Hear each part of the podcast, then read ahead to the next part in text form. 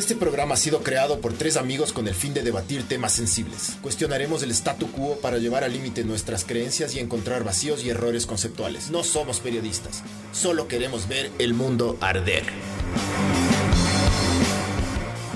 Hola, esto es Ver el Mundo Arder, podcast 40, eh, que viene gracias a Sinners, la, la mejor cerveza, ya es la mejor cerveza. Ya, Ya. no es micro, ya, Ya. Ya Sí. mismo. no, ya no es como- micro cervecería, ya es la mejor puta cerveza que, que hay. Hoy me tomé dos santitas, sabor. Si te gusta la cerveza ligera, Eso soy yo, loco. Yo soy bien meco. A mí me gustan las cervezas. Esta, la Belgian Triple, es más, más power, pero... Vayan a Sinners que queda en la Mariana de Jesús, ahí por la pradera. Es súper, súper sabor y pueden comer lo que quieran. Tenemos una, antes de presentarle al invitado, tenemos una eh, promoción. No, es, es un concurso. Eh, si te quieres ganar cuatro cervezas Sinners, un four pack de Sinners, eh, tienes que escribir la cuña de Sinners para que nosotros digamos la próxima semana. No hay, no, hay, no hay reglas, lo que sea. O sea, relacionado a la cerveza nomás. Puedes, puedes usar el tema de hoy, que es la eutanasia, por si, por si acaso. Ajá. Eh, puedes usar malas palabras. Pu- Puedes hacer lo que te da la gana. Nos tienes que mandar el- el- la cuña, al, el texto al, por Facebook, por inbox. Y el ganador se lleva la próxima semana cuatro Sinners. Eh, Ojalá el volumen esto, ¿verdad? Sí, bájale. Entonces hoy, podcast 40, vamos a hablar. eh, se escuchan los buses porque nuestro Sí, invitado, está nuestro invitado escuchando. está fumando. El, sobreviviente de cáncer de pulmón y está, le vale verga la vida. Está fumando. Mentira, mentira. Víctor- Oye, y justo también, eso, eso contaron que no, no, no se coincidió de las puras huevas. Vinieron los dos de Sinners, de Cines acá. Ah, de Sí. las huevas. De las. Problemas con las huevas. Qué verga, ya empecé, güey. No, a ver, Víctor, gracias por estar con nosotros. Buenas Eh, noches con todos. eh, Víctor es sobreviviente de cáncer Testicular. testicular eh, y él eh, muchas veces se, pre- se preguntó, se- cruzó por tu cabeza el tema de la eutanasia, ¿no es cierto? Claro. Entonces, bueno, cuéntanos tú de tu historia, ¿qué, qué pasó? Bueno, eh, para empezar, eh, soy sobreviviente del cáncer. Eh, el cáncer me dio a mí a los 27 años, cáncer testicular, un seminoma clásico puro 1A. eh, ya son 7 años de aquello. Soy sobreviviente, ya estoy dado una primera alta. Las posibilidades que rein- reincida o venga de nuevo el cáncer después de estos 7 años es muy baja, es del 2% del 2% y me creo un sobreviviente. Ahora, lo que corresponde a la eutanasia siempre lo pensé antes de, hasta antes del cáncer. Siempre creo que hay una, una un derecho inalienable, así como es del, de la vida, el derecho a una muerte digna, sin dolor. Y considero que eso es un derecho primordial que por aspectos religiosos o prejuicios no se lo maneja libremente, no se lo maneja como debería manejarse, porque a la final todos estamos involucrados en lo mismo, todos vamos a morir. Yo creo que el tema este de lo, lo- lo religioso es porque va en contra. Creo que en la Biblia dice, ¿no? Que si te suicidas es. Siga, siga. Es. Es ¿Qué pasó, mijo? ¿Qué pasó? ¿Todo bien? ¿Qué pasó, mijo? pequeña llamada. Vaya, vaya, vaya. Em, que el tema, el tema del, suicidio, del suicidio es considerado pecado. Claro, pecado mortal y además de eso de que te matas, te vas al infierno. Claro. Y verás, para mí es. em, ya vamos a topar un poquito más del tema tuyo, ex- exactamente el cáncer, pero verás, para mí el tema de, em, de poder escoger el cuándo y el cómo, em, sí es un poquito, también te da un poquito de poder. Y yo también estoy de acuerdo con la, con la eutanasia, siempre y cuando se haga una investigación previa. No es como que, por ejemplo, chucha, me agotaron del trabajo, ahora me suicido. ¿Me cachas? Claro, sí, totalmente de acuerdo. O sea, el, el derecho a la vida y el, y el amor a la vida creo que todos los tenemos, todos lo tenemos a, a raíz de que, de que nacemos, a, tra- a través de las situaciones de felicidad que nosotros vamos eh, cosechando en, en- en la vida. Nosotros tenemos ese amor hacia la vida. Pero, eh, ¿qué, qué es lo que nos falta? Mi criterio es un poquito de empatía. Así como se, se trata los temas de- del matrimonio igualitario entre, entre parejas homosexuales, no lo tomamos mucho en cuenta porque creemos que no nos incumbe. En personas heterosexuales no nos va ni nos viene y muchas veces rechazamos esa, esa situación, pero es un derecho, es un derecho que todos tenemos. Y lo que nos falta a nosotros es muchísima empatía. O sea, nos creemos que vamos a vivir toda la vida. Nunca pensamos en la muerte hasta que nos enfrentamos realmente a ella, ¿no? Y ahí te, ahí te cuestionas, ¿cómo quiero morir? ¿Qué tan cerca estuviste de, de- de la muerte tú? Realmente, te soy sincero, muy lejos, muy lejos. A pesar de haber tenido un cáncer, el, mi tipo de cáncer es muy curable con los tratamientos actuales, Ya. ¿ya? Pero a raíz de este cáncer te cuestionas muchísimo desde los tratamientos médicos y la atención que vos necesitas, no solo eh, en el aspecto fisiológico, también necesitas un tratamiento psicológico, Ya. social y familiar. Porque no solo te afecta a vos, te afecta a tu familia. Claro. Y, y la impotencia que tu familia maneja hacia vos es increíble. Y eso también te acaba. Eso también te da hasta, son- hasta una sensación de, de impotencia, de no poderles brindar una tranquilidad a ellos. ¿Vos tienes guaguas? No tengo guaguas, por decisión propia también. Em, pero dijiste que eras, que eras casado, ¿no es cierto? Eh, casado hace dos años, me divorcié y aquí estoy soltero nuevamente. Del puta, ya saben, niñas. Manden mensajes ahí al- a nuestros celulares. Pero bueno, verás. em, yo quiero contemplar el momento antes de. ¿Cómo, cómo supiste que tenías cáncer? O sea, ¿cómo, cómo- primero, ¿cómo se sabe? Eh, ¿Cómo llegaste al doctor? Porque imagino que ya algo de haber pasado. Claro. ¿Y cómo fue? A ver, te comento. Eh, futbolero yo toda la vida. ¿Y te patearon? y me pegaron un balonazo. No jodas, es- En, en las orejas, no, en. En los huevos. En los huevos. Bien ay, puesto. ay. Y lo peor que fue un familiar, un primo mío, me metió un balonazo increíble que por primera vez en ¿Vos eres arquero? No. Estábamos jugando. La que te, previa. duele, de- que te duele el estómago y luego la cabeza y te luego vomitas. Claro. A mí yo, yo, yo, yo vi una vez una persona vomitar Por en un- el colegio. Le metieron un bombazo en las huevas. Y el man bleh, vomitó. Después siguió jugando. No, claro, verás, a ver, te comento. A mí me dan el balonazo previo al partido de fútbol. Estábamos entre la familia. Entre la familia y mi primo jugando así. Los típicos eh, juegos estúpidos entre hombres, ¿no? Ajá. Entonces, ¿quién le da? ¿Quién le da? Puta, me dan al descuido el balonazo. ¡Paj! Quedo echado unos 5 o 10 minutos, Hijo de puta. agarrándome y se inflama el testículo derecho. Se inflama el testículo derecho y yo asumía que era un derrame, que fue por el pelotazo, estaba muy grande, no desinflamaba. Entonces yo siempre asumí que era un golpe que no desinflamaba. Pasaron seis meses para que yo acuda al médico. Seis meses. Seis meses, ¿por qué? Porque tu- tuve broncas justo en el camello, tenía que trabajar jornadas muy amplias. Y dije, como es un pelotazo, ya se debe bajar. Ujú. Con paracetamol y Voltaren ahí, de vez en cuando, ha de bajar. Nunca baja. Soluciono los problemas del, del camello Ajá. y voy al médico. El médico ni bien me, me agarra porque es- hacen una, una Un- revisión. Sí. Plin, me dice, esto es grave. De una. Esto fue el 5 de diciembre. ¿Pero qué tan grande se agarró? Se, se creció la bola. 7 centímetros. ¿Y normalmente cuánto mide? Es dependiendo, eso es de cada persona. O sea, eh, Sí. Unas grandes, otras chiquitas. Unos huevazos. Pero a mí me crecieron. Y al principio uno se niega, Siete ¿no? centímetros, chucha, loco. Hijo de, hijo de puta, es como una mandarina, cabrón. Sí. Claro. Yo asumí que era eh, que había ahí cualquier cantidad de sangre. y y no con sé- relación al otro, ¿estaba muy, mucha diferencia? Claro. Se caminaban así de lado. No, yo decía, chucha, Diosito, gracias. Ahorita me hiciste crecer, pero era el huevo, no la, no la bola. no la pieza. Chucha, loco. Entonces, acudo al médico y el médico, un, un gran profesional, ni bien me vio, ya cachó. ya cachó. Me dijo, esto es grave. Obviamente que tienen que comprobar esto a través de exámenes, ya sea de imagen o de, de sangre. Ajá. Y me dice, este rato te vas a hacer los exámenes primero de imagen. Era el 5 de diciembre, si es que no me equivoco, cabrón. del Ya. 2012. Y tengo un, tengo un complejo, digamos, yo, te- yo tengo eh, una profesión truncada, que es la de médico. Y el médico, mientras me hace esta, este examen de imagen, este eco Doppler, que se llama, eh, le va dictando al, al, al asistente, digamos así, le va dictando las cosas y yo ya vos entendía ya los temas, cachaste. Yo ya caché. Por la jerga, ¿eso cómo, cómo se dice? Jerga se dice, la, Eh, no, el eh. lingo, eso. La forma en la que hablan. La forma que hablan, la, Claro, la- la forma la que hablan, forma la- La técnica, terminología. la terminología médica. ¿Y tienes vos la misma letra de los doctores o no? No, yo tengo letra bonita. Yo soy, yo soy estudiante de escuela y colegio católico. Parece mi letra de viejito, con puros adornos y esas huevadas. Entonces entendí. Salgo del, del examen este y le digo a mi vieja, porque mi vieja me acompañó en ese entonces estaba soltero, y le digo, ma, es cáncer. Y mi mamá negándose, negándose, negándose. Vos no eres médico, vos no sabes, vos no cachas, no te hagas del inteligente aquí, que no te sirve ni me conviene.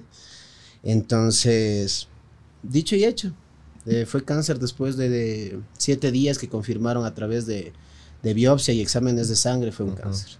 Fue un cáncer. ¿Y qué pasó ahí? ¿Qué, te- cómo- qué- qué se siente, loco? ¿Qué dijiste ya? Verás, es, es- es- es una sensación, eh, primero, de querer comerte el mundo ese rato, porque al día siguiente ya no vas a estar. Al chongo. O sea, Sabes que no soy chonguero. A mí me gustan las incarnet, las que te dicen te amo, te quiero, mi amor. De Pero de verdad quieren y de verdad te aman. Pero te- sentías que se está acabando el tiempo. Se acaba. Claro, si o quiere sea, comer el mundo, claro. Entonces, como te digo, es un 5 de diciembre que me cachan. Justo tengo una, una salida una. Fiestas de Quito. Fiestas de Quito, mijo. Una chiva. Una chiva. Puta, le digo, mamá, me voy a la chiva. ¿Qué te pasa? No seas tonto. Vos tienes que mañana hacerte los exámenes de sangre para comprobar. Le digo, ve, tal vez es la última vez que salgo. Qué chuchas, me voy a la. Me voy a la chiva. Y en la chiva, yo sentía, vos sientes, tal vez es como las mujeres sienten cuando están embarazadas esas huevadas. Yo sentía que tenía cáncer. Entonces, cojo y, y me, me largo a la chiva y grito todo lo que tenía que gritar, bailo lo que tenía que bailar. Es más, me gano el, el premio de Chullita Quiteño al mejor baile y al más animado. Chucha, porque me estaba despidiendo, pero nadie sabía. me estaba Cague. despidiendo. Entonces, me gano hasta el premio y dos días después, perdón, siete días después. ¿Pero chupaste? ¿Te pegaste tus No, no podía. Por el examen de sangre. El de sangre el día siguiente. Ya. Nada, nada, nada, nada, nada. Entonces, me Chuta, de- pero bailar sin trago, loco. No me pero Es con- cagado, loco. Claro, pero con la muerte encima. Claro, o sea, básicamente es como Es más- cuando te apuntan a una pista. Baila, más o menos. ¿no? No es más o menos cuando tienes mujer y tienes moza y dices, chucha, tal vez es la última vez que salgo. Nunca he tenido moza. ¿Quién? Vos. No, nunca he tenido moza. No sé. No sé. mujer escucha este. Em, el, otro, el otro fin de semana, el otro, perdón, podcast sí llamó. Pero no tengo moza. Ah, ya, bacán. Ajá. Y Ah, después, no. Ah, no ve. y después, Después, eh, la, primera, la primera situación es que cogen y te dicen que tienen que retirar el, el tumor inmediatamente. Obviamente, dentro de la ignorancia que vos te manejas, dices, vea, doctor, sáqueme solo lo del tumor, córtele bien bonito y déjeme el testículo. Mentira. Lo que hacen para retirar el testículo. Exactamente. Lo que hacen para Pero hay implantes, he visto yo que hay implantes. Sí, hay implantes, pero yo nunca, nunca quise. Nunca quise el implante porque digo, ve, Igual una da, ra- da casi lo mismo, ¿no es cierto? Eh, verás, es como tener una funda de pan. Está vacía, pero la, la funda está ahí, güey. ahí está, está. Verga, Como cuello. Estamos hablando de cáncer. Como y- cuello de y pavo. eutanasia. ¿Has visto el cuello de pavo? ¿Cómo se ve? Más o menos así. Ya. Vos quieres agarrar de, ve- de vista, frescazo, ahí está. Excepto cuando hace frío. Ay, si te das cuenta que te robaron. O sea, te robaron el pan, güey. Te estafó el panadero, te estafó de- el tendero, loco. Sopló y se acabó esa huevada y ahí quedó. No, ya, pero, pero, a ver, ¿cómo, cómo fue la huevada ya después de, de toda esta huevada que te desatas y todo, ya volviendo a la realidad? Ya, eh, vuelves a la real- realidad y lo primero que haces es llorar. Solo. Obviamente solo. Bueno, eso creo que depende de cada persona. Me metí a mi cuarto a llorar. Cogen y. Y al día, a los dos días siguientes, porque suponían que ya, ya era grave esta situación, cogen y me, eh, me operan en, un- en una clínica de la ciudad de Quito, me retiran el testículo y hay que esperar ahí de 7 a 15 días para, de acuerdo al estudio patológico, histopatológico, es decir, coger, la, coger sí. el testículo y Como que sacar una biopsia y... Exactamente, la Raspar. biopsia, raspar y ver todas las células cómo están en esa huevada, determinan qué tipo de cáncer hay. Para mi tipo de cáncer son ocho, son ocho subtipos, son ocho subtipos. Con la mejor suerte del mundo, que el mío es el más fresco y estaba en el estadio, y el segundo estadio menos complicado, llamémoslo así. Entonces, me sacan el testículo y me hacen una tomografía axial computarizada de todo el cuerpo. ¿Para qué? Para ver si se regó. Se había metástasis. es- Si esa huevada del- de la metástasis estaba en otro lado. Generalmente, Sistema, cuando, cuando de lo que yo sabía es cuando se, se, se comunica o se topa con el sistema linfático, ya, se siempre- riega a todo lado. Ya, eh, a ver, lo que pasa es que todo el organismo se va al sistema linfático. Que llega antes o llega después, pero llega. Por ejemplo, en mi cáncer, cuando hay metástasis, lo primero son los ganglios retroperitoneales. ¿Qué significa eso? Que de la barriga atrás hay unos ganglios, son los primeros en, en recibir la metástasis. Ah, no jodas. Claro, también va eh, a los pulmones, Chucha. cerebro y raramente a los huesos. Pero esos del 100% tienen que ver a dónde va. Si es que sale, sale, si es que no sale, no sale. Obviamente hay que tener algo en cuenta, que el cáncer son células. Entonces, los exámenes actuales, ninguno te determina si tienes una o dos células Claro. Infectadas que ya se fueron a otro lado. Y ahí es cuando decide el médico y me recomienda hacer dos quimioterapias. Para, de, de- de profilaxis les dan. Esto es para evitar que si estas células viajaron a otro lado, comienzan a generar tumores. Entonces, me operan, me sacan y como era fiestas de Quito, luego llegaba las fiestas de Navidad, dicen, ¿sabe qué? Esperemos. El 2 de enero empezamos las quimioterapias. Entonces, efectivamente, el 2 de enero del 2013, si es que no me equivoco, en fechas, este, empieza mi, mi primera quimioterapia de dos, con, eh, con una probabilidad de éxito muy alta. Pero realmente la psiquis se te afecta muchísimo. O sea, no es una gripe. Claro, loco. Si eres con una gripe, uno dice que verga, loco. Claro, estoy hecho Ni me mierda, no me imagino levanto. eso, loco. Claro, y bueno, le- el cáncer no duele. El testículo estaba ahí. Funcionaba sexualmente y tenía mi vida, mi vida sexual tranquilamente. No había bronca. Pero después de la quimioterapia, la quimioterapia yo creo que sí mata, brother. ¿Qué hace, ¿Qué hace la quimioterapia puntualmente? O sea, yo sé, yo sé las, las secuelas porque he visto millones de películas que se les cae el pelo, que les dan Se náuseas. sé envenenan, o sea, qué. Pero que te, le, le no- tiene que ver con radiación, alguna vez. le combaten. No, eso, a ver, eh, hay, hay dos tratamientos para el cáncer. El primero es eh, radioterapia, que es lo Ajá. que tú estás diciendo, que te ponen en una plancha y te mandan rayos, eh, rayos para eliminar el, el cáncer localmente. Ajá. Y la quimioterapia que hace, hace una situación de todo el cuerpo. Te O sea, inyectan. para atacar el cáncer, le dan a todo el cuerpo. Le dan a todo el cuerpo. Lo que pasa es que migra, como son células Claro. tan pequeñas y con las Claro, Es básicamente, de no sé, no sé, no, no, soy ignorante del tema, pero creo que es, te inyectan esta huevada que para que combata en todo el cuerpo, por si acaso, eh, pero esa huevada, claro, los, los- los estragos de la quimioterapia son súper fuertes, porque básicamente te están, envenena- están envenenando tu, tu, cuerpo. pues, loco. Entonces, por eso se te cae el pelo, vomitas, te flaqueas, no quieres, la, la luz te jode. Pierdes Hay gente que la agarra súper duro, ¿no? Hay gente que le- no la agarra tan duro, pero, o sea, O sea, tan duro, pero dentro de esos parámetros de que, eh, claro, o sea, es como que te pisa el carro. Ah, te pisa un poquito. claro, pisa- te pisó un mini o te pisó un... igual, Claro. te, pi- igual te pisó. Claro. Entonces, eh, al, al- al hecho de yo enterarme de que tengo el cáncer, comienzo a investigar. Investigar, investigar sobre mi cáncer, sobre mi situación.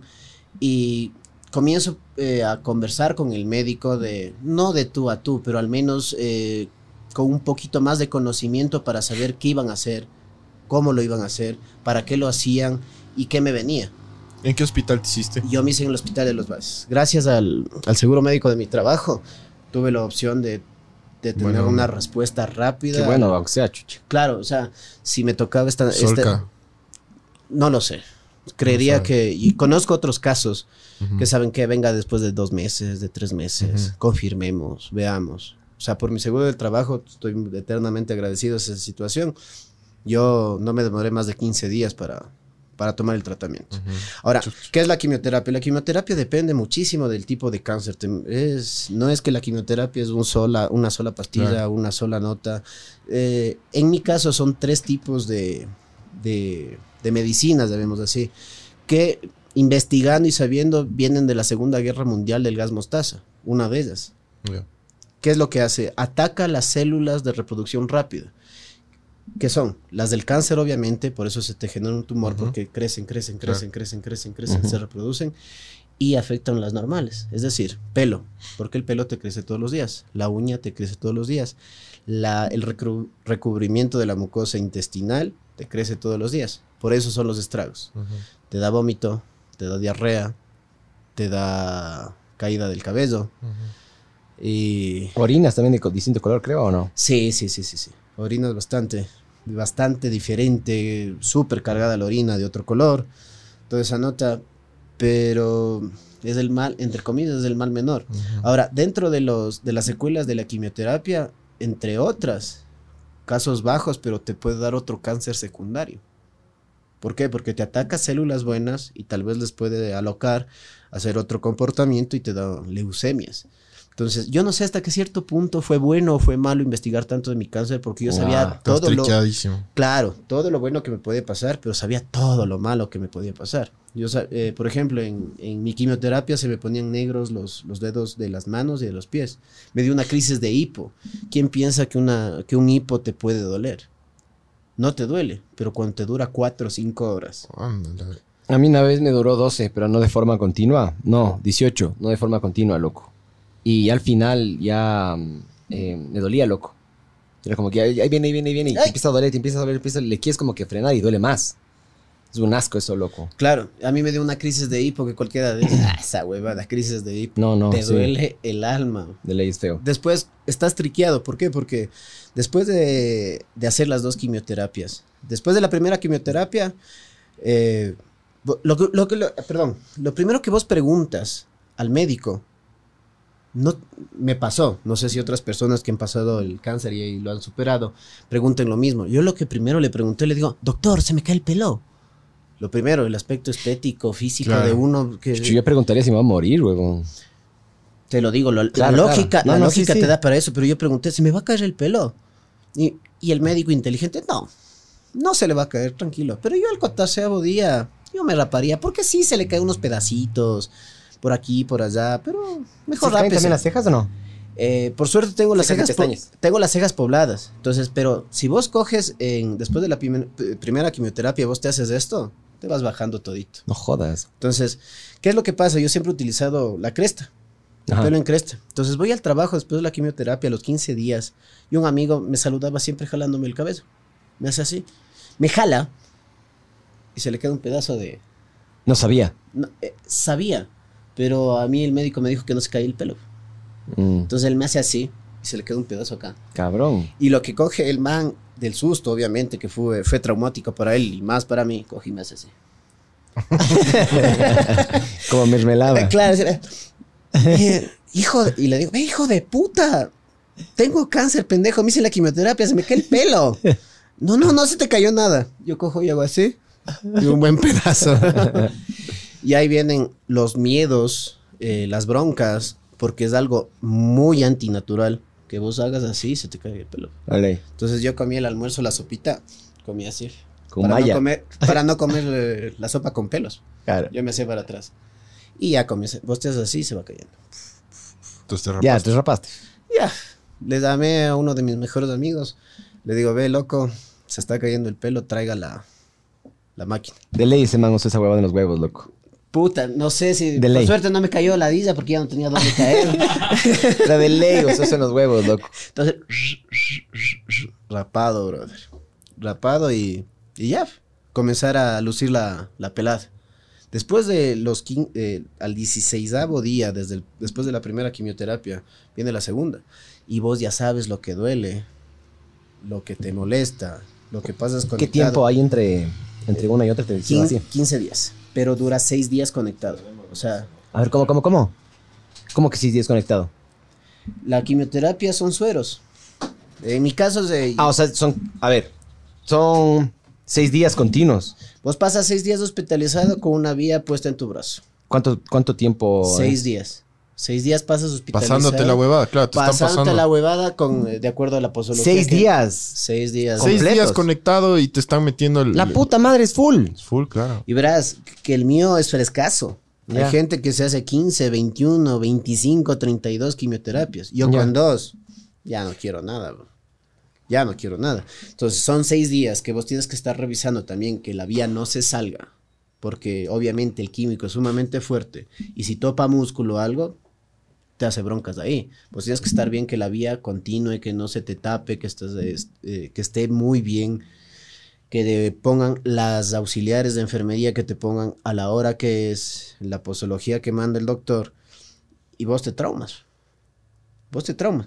Como anécdota te cuento que un día mi papá llega a visitarme y me dice, ve mi hijo, ¿qué está regado aquí agua? Le digo, no sé, yo paso aquí echado, ¿qué quieres? Y ha sido que una de las enfermeras, no sé si fue solo la vía, no sé si fue la medicación también, regó la huevada de la... Chucha. Y te metes en la cabeza, ¿no? Y dices, hijo de puta, esta man ya metió y botó lo que me iba a curar. ahora la dosis no está completa, ahora sí me va a morir. Y le vos le dices a la licenciada, como cualquier ser humano, te va a decir, no, vea, yo reclamé, le digo, vea, está regado aquí, ah, no, solo es la vía. ¿Qué certeza vos tienes de eso que fue verdad? Me pasó. Oye, ¿sentiste nervios extremos? Como, como te descontrolaste así, por, di- dijiste como, hijo de puta, ya me voy a morir, me voy a morir. Ataques de ansiedad, Y, weón. y sí, sí, tuviste así como que ya así esos nervios irracionales en los que ya no puedes controlarte. Verás, dentro del diagnóstico de cáncer y las dos primeras quimioterapias, no. Después sí.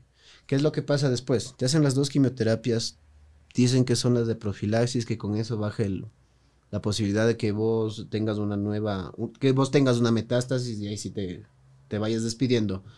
Te dan, como digo yo, son tickets de vida.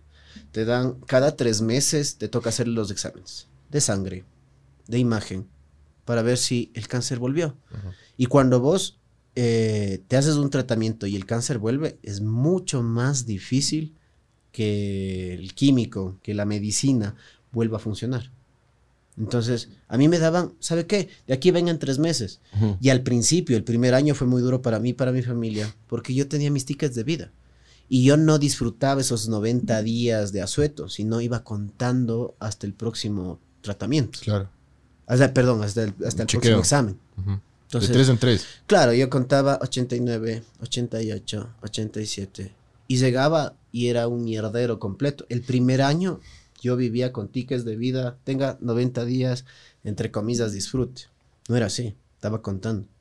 Entonces, después del primer año, tomo la decisión personal, digo, no, a la verga, o sea, estoy viviendo para el examen. Estoy viviendo para el examen, no estoy viviendo para mí y decido comerme el mundo ahí sí. Y dije, se va a la verga todo, yo voy a disfrutar de mi puta vida, lo poco o lo largo que me toque, voy a disfrutar. Sí. Entonces, ¿Qué, qué, qué empezaste a hacer ahí? Pazuco. ¿sabes? Yo soy medio tonto y no le hago ni a las drogas Ah, Está bien, bro. ni a las no, putas. bro. no le hagas, no le hagas. No, es que eso Está estaba bien, está loco. bien. Ajá, ¿qué- qué- ajá. Pero Está bien. pero, a ver, una pregunta y, y- y si es que está incómodo de preguntar, digo, de responder, no. No lo Solo tómate un trago y pasamos a... pasemos. No, cuando, no cuando, cuando tomaste esa decisión es cuando dijiste el matrimonio aquí se acaba. No, eh, a ver, te comento. Son siete años, hace siete años me da el cáncer. Por suerte me da sin ninguna pareja, porque yo seguramente hubiera proyectado ok. mi vida, mi vida a una pareja. ¿Qué es lo que pasa después del cáncer cuando yo tengo parejas? Lo que yo siempre he sido sincero, para que sepan, si me ven desnudo y me dicen, "Ve, hijo de puta, ¿qué pasó? ¿Qué puedo decir? Me robaron. Ni sabes, esa era de oro. Le dejé en la casa. esa, era, esa era de oro. Entonces me robaron. No, yo siempre he dicho, ¿sabes qué? Yo decía, ¿sabes qué? Yo tengo cáncer. Porque en ese tiempo no superaba el hecho de tener la enfermedad y decir, ya le gané. Digo, tengo cáncer y me presento así. Tal vez te duro dos, dos meses, tres meses, como era al principio. El primer año son cada tres meses los exámenes. Y le digo, tal vez te dure un poco, así que relaciones serias no quiero. Mis primeros dos años después del, del tratamiento de la, de la quimioterapia para luchar por el cáncer, este, yo tenía relaciones muy fugas. O sea, estaba y yo me por el hecho de no querer tener una, una relación fija. A los cuatro o cinco años, no, tres años, perdón, de haber eh, superado el, el cáncer, tengo una relación mucho más estable y decido casarme. Pero obviamente con esa misma situación de que, en mi caso, tengo un amigo del colegio, ese mismo que eh, padeció el mismo tipo de cáncer que yo, que tiene una visión muy diferente a la mía, muy diferente a la mía. Yo no quiero tener hijos y no sé si yo estoy preparado para una relación de aquí. Pero sí podrías, ¿no es Claro, cierto? sí, sí sé Porque cómo. de lo que yo sabía, la, la producción de testosterona y de espermatozoides como que se divide entre los dos. Sí, sí, sí, se, se compensa, se Claro, nota y sí, toda la sí cosa. quisieras, sí quisieras, sí podrías, claro. Claro, pero en mi caso, guaguas no quiero. Pero ¿por qué no quieres huevos? Eh, puede ser un acto egoísta, uno, y dos, también por el cáncer. O sea, No es egoísmo, loco. Verás, ¿sabes Ajá, qué? yo no le veo como egoísta, yo más bien le veo como realista. O sea, No porque... es egoísmo, no, no, no es, no está siendo egoísta con nadie. al no Más bien estás, pe- estás pensando en el enano, ¿me cachas? Eso no es ser egoísta. No es. En el enano que todavía no tiene ni forma, ni género, ni nada, ¿me Claro. cachas? Ahora, verás, el pensamiento que nosotros estamos manejando, estamos entre cuatro varones. Ajá. La mujer siempre tiene, creo que biológicamente, esa necesidad, necesidad de ser madre y es un vínculo adicional que tiene con el hombre. No, y existe una presión social grande siempre para tener hijos, loco. O sea, yo, yo tengo uno. Ya. Y a mí me joden, loco. A mí me dicen, ¿y el segundo? ¿Y ¿La la parejita? Y yo que sé que le digo, ya paguen ustedes, chucha. O pregúntenle al papá si quiere. Yo también le digo así. Mi, mi hijo se llama Santiago y me llamo Miguel. Ya. Siempre me dicen, "Ah, ¿cómo se llama Santiago? Y yo digo como el papá. Todo el mundo. Siempre hago esa mierda, loco. Hermoso. Oye, aparte, aparte de esto de, de, de crisis que cambió y que te quieres comer el mundo, ¿qué otra cosa cambió en tu vida? O sea, quiero... yo- o sea, más, más que nada es la, la, la pregunta va a... Para, para después hacer segue a la eutanasia que no hemos hablado. A la verga la eutanasia. Hablemos del cáncer. ¿Qué, qué, qué cambió? O sea, ¿qué, qué rasgos de tu personalidad cambió? ¿Sigue siendo el mismo? ¿Sigues no? O sea, no, ¿qué eh, pasó? sí son cambios fuertes, eh, aunque lo niegues. Por ejemplo, mi mamá me decía que era una persona muy noble, muy sensible, muy entregado a la pareja, muy entregado a la familia, eh, amoroso a, a morir, a morir. Pero se dio diferente. O sea, yo, traba- eh, yo trabajaba para el auto familiar, para tener la casa para los dos cuartos, con los niños, mi esposa. Y el rato que me cáncer me doy cuenta que no tengo ni quién ocupar el auto, ni a quién poner en la casa. Claro. Entonces digo, la verga, no es para mí esto.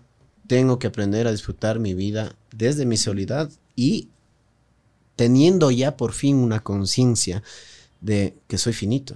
O sea, nadie piensa que va a morir hasta que se enfrenta a la muerte. Verás, yo, le- tengo verdadero pavor a la muerte, loco. Pero es porque todavía tienes mucho que hacer. De ley. O sea, yo me he dado cuenta, Pero o sea- yo me he puesto a pensar. Yo siempre estoy pensando en estas huevadas y, y sí le tengo. Casi todos los días pienso en, en ¿En la muerte? En la muerte, ajá. Cague. Y Eso le- ya está medio dark. Y le, y le tengo. Pues soy metalero, mijo. bueno, escuchas panda. No. Estoy jodiendo. Hago death metal, de hecho. Entonces, pero. Pero sí, sí, sí me ahuevo. No te ahuevas a la muerte vos. O sea, yo me huevo a la muerte porque tengo muchas cosas pendientes. Tengo muchos proyectos pendientes. Eh, quiero que mi hijo, quiero ver a mi hijo hacer algunas cosas. Brother, ahora mucho más que soy papá desde hace nueve sí, meses. sí. Claro, ahora sí, sí digo, o sea, me, me recontra hueva morirme y dejarle ahí a ellos dos. Esa, esa proyección es la que yo quisiera, y yo elimino en mi vida. Al raíz del cáncer. Yo no quiero tener ese, ese pendiente, ¿me Claro, entiendes? Claro, loco. Porque es- si de, de aquí a, a mañana, a dos meses, vuelves a mierda, ¿qué hago? Es lo que les pasa a ustedes. O sea, esa situación de trascendencia, de, esa, de proyectar lo que es tu vida hacia, hacia el futuro con una persona como es tu hijo. Eso creo que sería una situación más eh, generadora de ansiedad para mí. Claro. Claro, sí, es denso. Pero yo, o ¿Vos, sea, vos, Barbs, le tienes, te huevas a la muerte? No, creo que no. No, así todo bien, tranquilo. O sea, creo que el rato que te toca, te toca y ya está. No, te toca, te toca, pero... o sea, sí. pero, pero- no estás así como que, ver, ojalá que no me toque hoy así. No, Ojalá no. no, no. Verás, O sea, más que la muerte, en mi caso, es el miedo, el miedo a sufrir, al dolor. Al dolor o sea, también. quieres una muerte así, O sea, sabor, así, de una. Pa, o sea, Claro. paz, pa- pasó el carro y me pisó, o sea, sin Y luego saber. metió retro, por si acaso. Claro, o sea, Sí. e- esa es la situación que, que es ventajosa.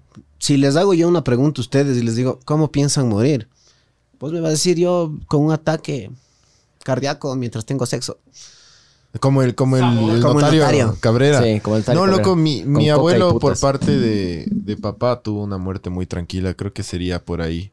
El man, el man estaba acostado con su con su esposa ahí, que no es mi abuela.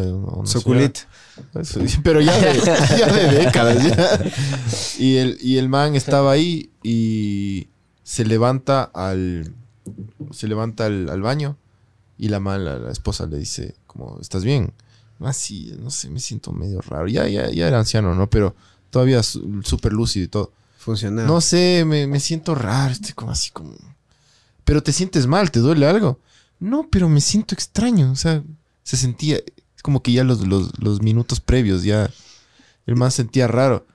Y dice, bueno, pero ven, ven a dormir. Y, el man, bueno, y se va a dormir. Tranquilo, sin ningún dolor. Y ya no se despertó más, loco. Eso es lo ideal, lo que vos buscas, pero estadísticamente. Claro. O sea, yo no quiero, yo no quiero, verás.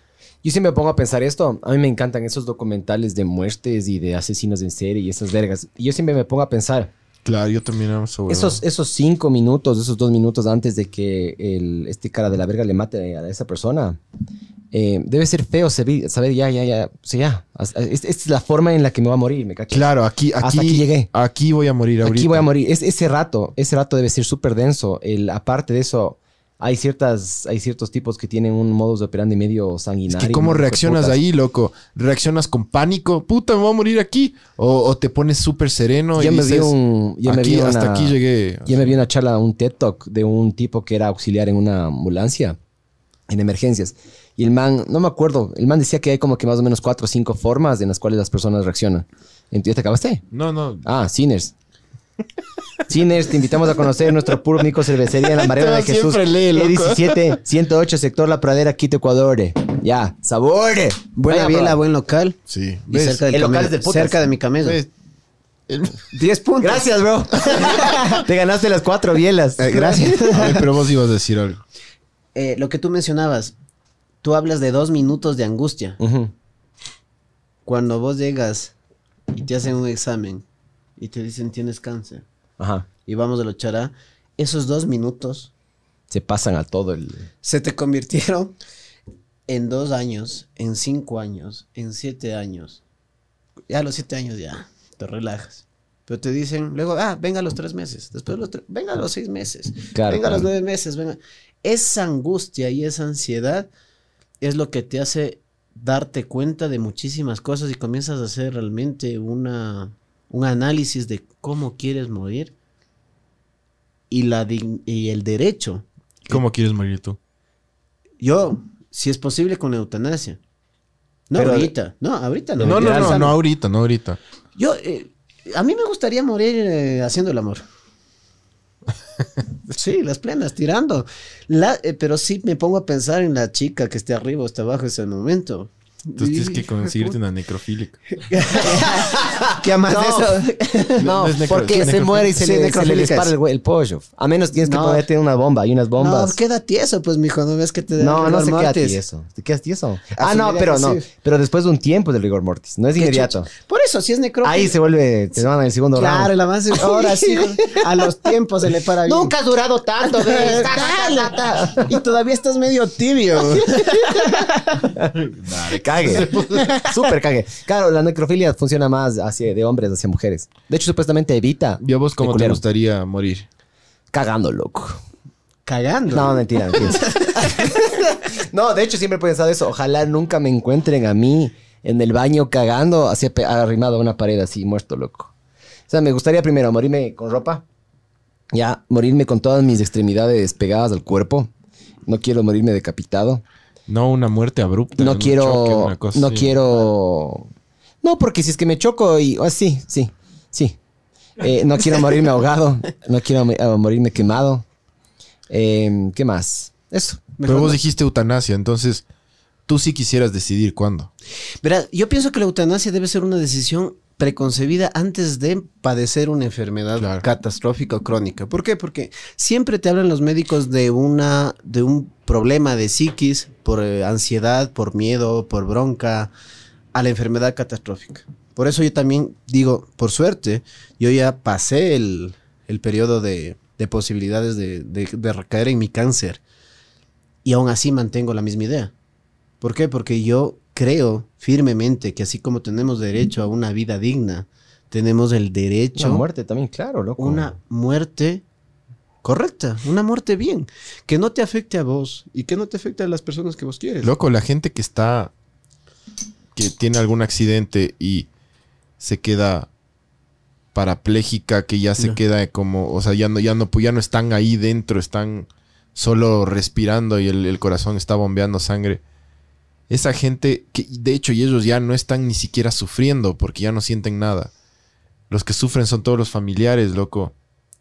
Yo, yo, sí, yo, yo sí estoy de acuerdo, no solo en la eutanasia, sea como que yo decidir cuándo morir, sino que debería, debería haber como una cláusula que diga, si es que yo llego a estar en ese estado, Que un familiar decida que por la vos. Francis Tu esposa decida por Que mi esposa decida. Sí, loco, porque para mí no es Que tome vida, la cabrón. decisión porque ella está perdiendo su tiempo, Ya. está perdiendo su vida, porque la vida hay que vivirla. Y estás gastando Para mí- recursos también económicos, ¿no? Todo, loco. Estás quemando la plata. La esposa de Cerati le dejó, loco. Michael Schumacher. Pero está bien. Sí, Está bien.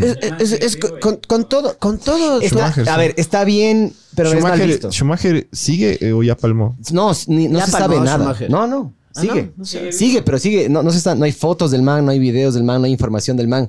Agarraron y trajeron un.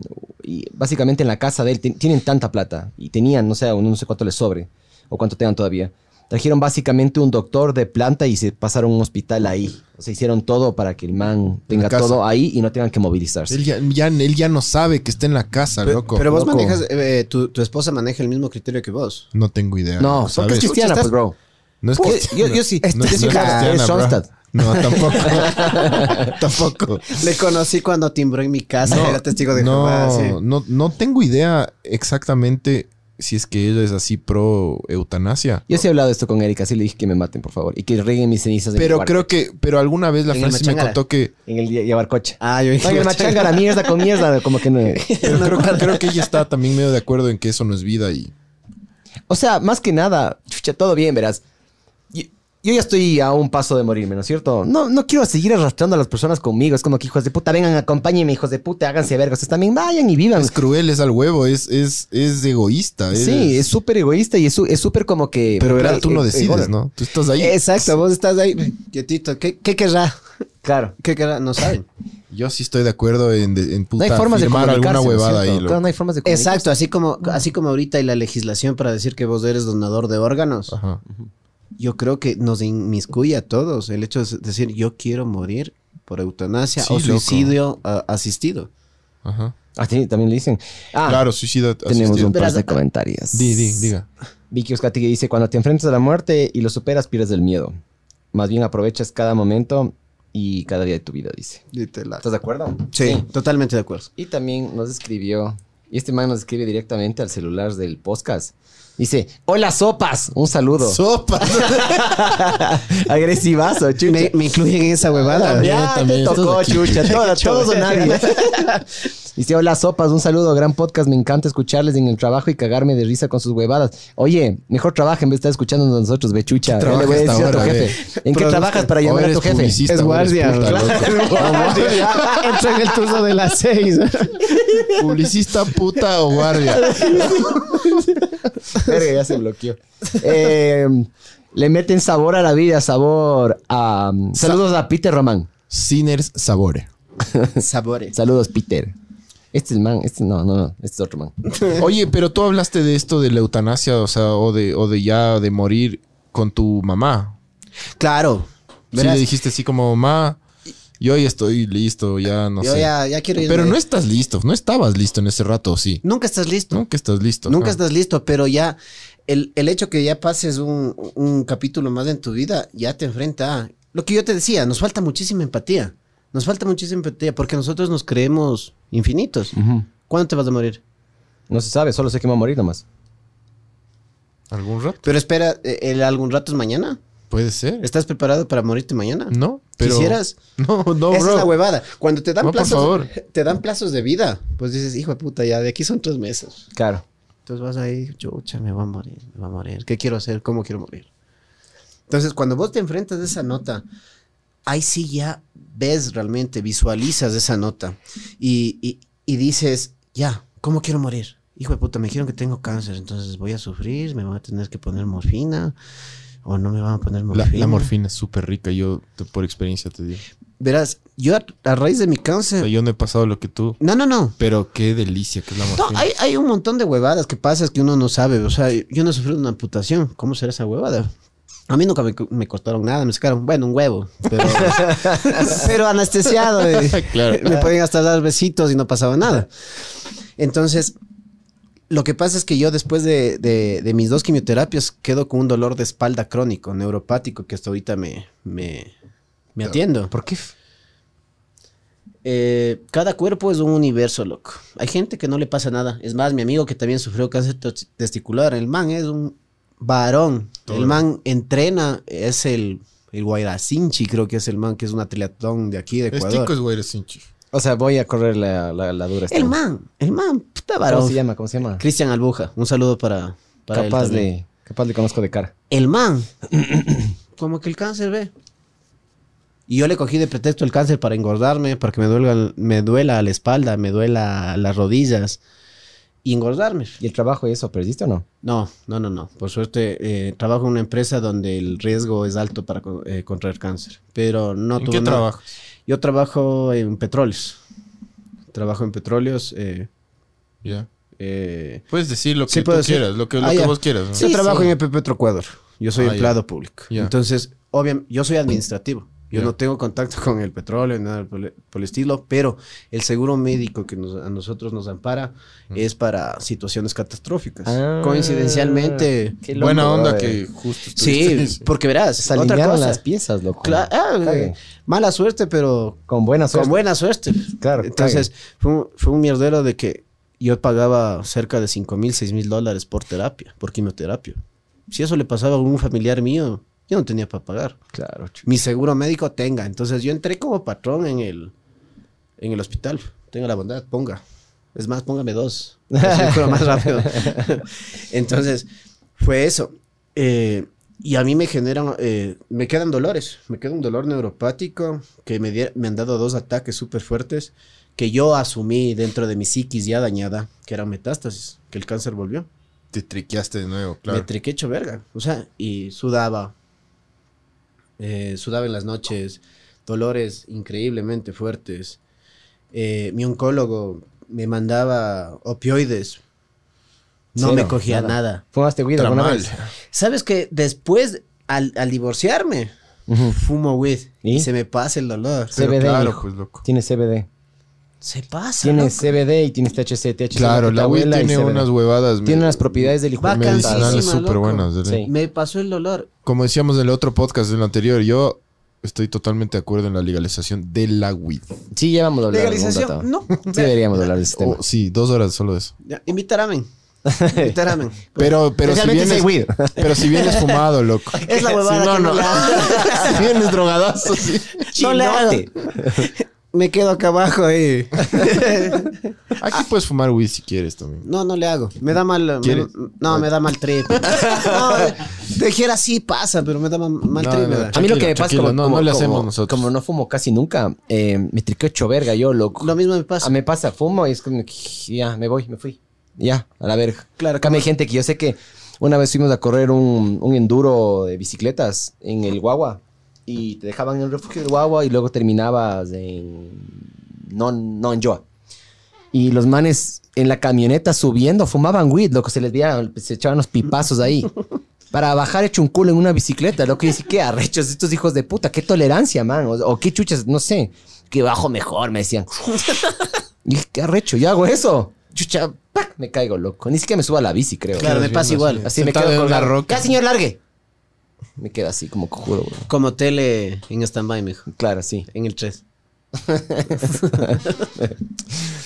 A ver, pero algo de lo que alcanzo a, a- a interpretar de lo que, del cambio que tuviste después de, de que te dieron todas estas noticias, te fijaste de que lo material no es tan importante. O sea, el tener el carro, la casa, ese tipo de cosas no es importante. Eh, o no es eh, tan importante. No es tan importante, eh, pero más es la proyección a la familia, al, al- a la pareja, a los hijos, al, a lo que tal vez la sociedad te impone, en mi caso. Ajá. Entonces, yo te digo, yo trabajaba por la casa con tres cuartos para los bebés, para el carro familiar, no, no un carro de soltero, nada.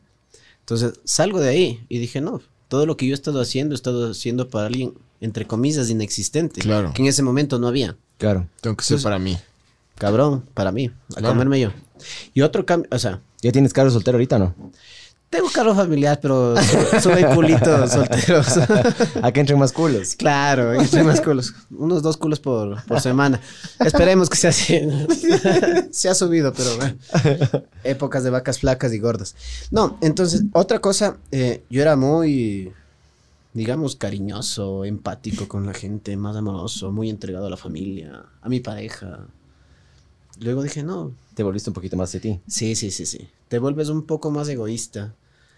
Eh, te vuelves más materialista, pero contigo mismo. O sea, en vez de Te coger das y, lujos tú. y dar amor, dices, hey, Me voy a dar amor. Porque me merezco, porque... Y me- pac, te haces una paja. Te haces una paja con un billete.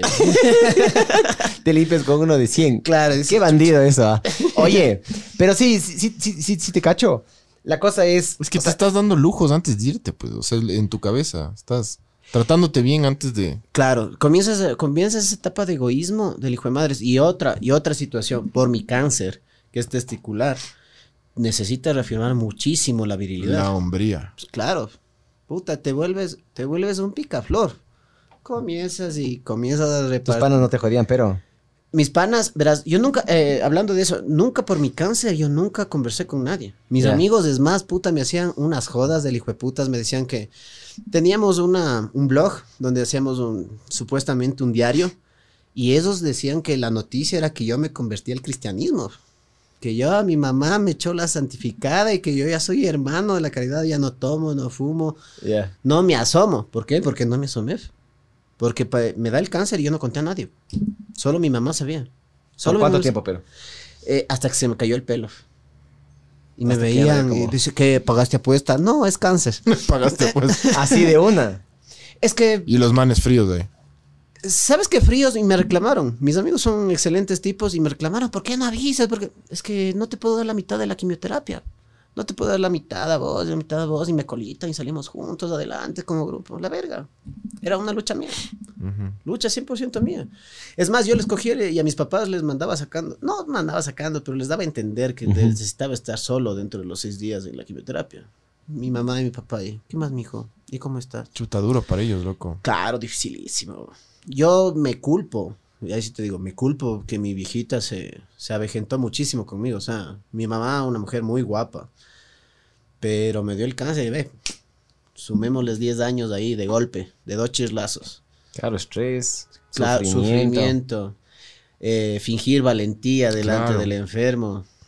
Claro, loco. Entonces, yo sí me culpo de eso. O sea, mujer guapa, blanquito, ojos verdes. No. Oye, oye, lo que yo te pregunté antes, tú hablaste esto de, de- de decidir morir ya con tu mamá. Claro. Y, ¿Y creo ella que le, qué? le afecté. Yo no sé. eh, dicen que el amor más grande es del padre al hijo, ¿no? Que el Sí. rato que vos eres taita, conoces realmente lo que es el amor. Se Sí, te activa un chip. es- sí, es A mí me pasó loco. cuando nació. O sea, yo, yo, ajá, yo también, yo no sé qué mierda pasa. Sí. No sé si serán años de evolución o yo qué sé qué, pero... Solo se te prende algo en la cabeza, Pero es, loco, es que es inmediato, o sea, "Ah, le ves. Esto es nuevo. Yo, yo la primera vez que vi el eco es como que, eh, todo bien, o sea, está respirando y se mueve, Ah, todo no, bien. Cuando ya. sale. Cuando sale, Ajá, cuando ya le vi en ese como que cubiculito ahí con chucha todas las huevas, dije, hijo de puta, loco, esa mierda salió de mis... De mí, huevos. huevón. de mis Iba a decir, sí, pero salió de mis huevos, loco. Dije, hijo de puta, ese man salió de mí, de mi esposo, o sea, es una copia... ¿Qué vas a decir, Siners? Sí, este, este podcast viene gracias a Sinners, ¿no? Nada más, como dato. Irán. Irán. Ah, eh, eh, Harán el gasto. Harán, harán la cuña. Harán la cuña y se pueden ganar cuatro Sinners. Yo ya me gané, no me dijeron que ya me gané. Nada, nada. No, no, no. sapo ya. Chucha. Ya me arrepentí. Ve- Vean la cuña, no, no han sabido pagar. Manden, manden su cuña por inbox y la- el, el ganador se lleva la próxima semana cuatro Sinners. En el caso de que estén escuchando buenas, este podcast en Spotify, tienen Pueden- que buscarnos como Ver el Mundo Arder Podcast en Facebook o en YouTube. En YouTube también tiene sistema de inbox, pero mejor Facebook, mejor. Mándenos a Facebook y ahí chequeamos y damos Pueden usar este tema. Pueden usar cualquier tema. Que les dé la gana, de ley. Las ñañas. Ese, las primas. A ver, entonces, entonces tu, tu, tu madre, ese rato, cuando tú le dijiste, ya sabes que yo, yo quisiera, quisiera irme. Eh, verás, yo tuve propuestas muy eh, directas hacia mi mamá. Le dije, ve, ayúdame. Ayúdame a morir. Era un grito desesperado a quien menos debía hacerlo. Y mi mamá me dijo, no. Mi mamá creyente. eh, no de las curuchupas, nada, pero creen en el ser superior, el, ser supremo. Me dijo, no. Dios no me va a quitar a mi hijo. La única respuesta que ella me dio. ¿Tú crees? No. Nada. Soy ateo 100%. Ateo. Soy ateo 100%. Entonces mi, mi vieja me coge y me dice, ve, Dios no me va a quitar a mi hijo. No hubo respuesta más, no me dijo, ve, veamos otra pastilla, otro doctor, ¿Y tu te y mato, ve, párate arriba, yo te empujo. Mi taita es una persona muy callada, muy serena. Alguna vez le dije, ve, papá, ayúdame. Él en cambio no dijo nada. Cogió, se dio media vuelta y fue. Fue justo durante la quimio esta. No, es, esta- es después. Verás, eh, coincidencialmente, en mi caso, como te digo, tengo un amigo que lo pasó y lo enfrentó de muy diferente manera a la mía y le fue muy bien. Organismo, forma de ser, qué sé yo. Este, a mí después de la... Yo creo que el cáncer no te mata. La quimioterapia es la que te hace mierda. Después de la quimioterapia me engordo. Me, se me cae el pelo hecho mierda. Este, te negreas de forma diferente, te coge el sol y te quemas. Eh, ya no puedes correr igual. Y comienzas a tener dolores articulares. A mí me joden las rodillas y me ¿Juegas joden fútbol? los ¿Sigues codos. jugando fútbol o ya no? Sí juego fútbol, pero te juego fútbol y de ahí no juego dos meses. Porque Te no- huevas a otro. no es que me huevo ya no bajo gradas. ¿Por qué? Porque me duelen las rodillas. Qué loco. Si fuera maricón ya hubiera perdido la pareja, mijo. Claro, no podría estar. no, pero que te chupen a vos también. No, y, y vos crees que no, también no les gusta. Dar y recibir es pues mijo. Ahí es como tonto, dale vos, no. Que me den la rodilla. Dale vos. Otra vez, dale vos. Dale vos, repetite. Em, dentro de las cosas que, que- que hemos hablado, verás, yo tengo una filosofía que para tú cuidar a los demás, tienes que cuidarte a ti primero. O sea, tú tienes que estar bien. Y yo no sé si es que eso, y en eso creo que tenemos mucho en común con, um, al menos la forma de pensar mía contigo. Eh, para mí sí tienes que estar bien tú primero para poder atender a los demás. Entonces vos dices eso que es egoísmo. Para mí no es egoísmo, es lógica pura. y- No, no, no es egoísmo. es, es lógica pura porque estás diciendo, a ver, yo voy a estar bien para estar mejor para ustedes. Yo creo que hubiera reaccionado del- eh, de la exacta misma manera que tú. Y a mí sí, lo, lo bacán es Soltero que y eso. Te cargaste, Todo, todo para mí, pana. te cargaste el, el peso de la mochila vos también, loco, que eso es bien admirable, verás. Porque claro, eh, esta mierda, como vos dices, termina ramificándose hacia los familiares, hacia los queridos, y yo qué sé qué. Claro. Eso escogiste tú, medio como que sacarles de un ladito Claro. para hacerlo solo. Eh, Es que decidí que era mío, o sea, no podía compartir. O sea, no podía ni quería. Entonces, esto es mío. Y mis familiares me veían, ¿qué? ¿Pagaste apuesta? Como soy medio zafado, también loco, entonces, ah, pago una apuesta, se la puedo. No, cáncer. Y con la respuesta tan simple que les daba, pensaban que era broma. Claro. Yo todo hago broma. Entonces, ah, no, ah, sí, jajaja, qué estúpido. Fresco.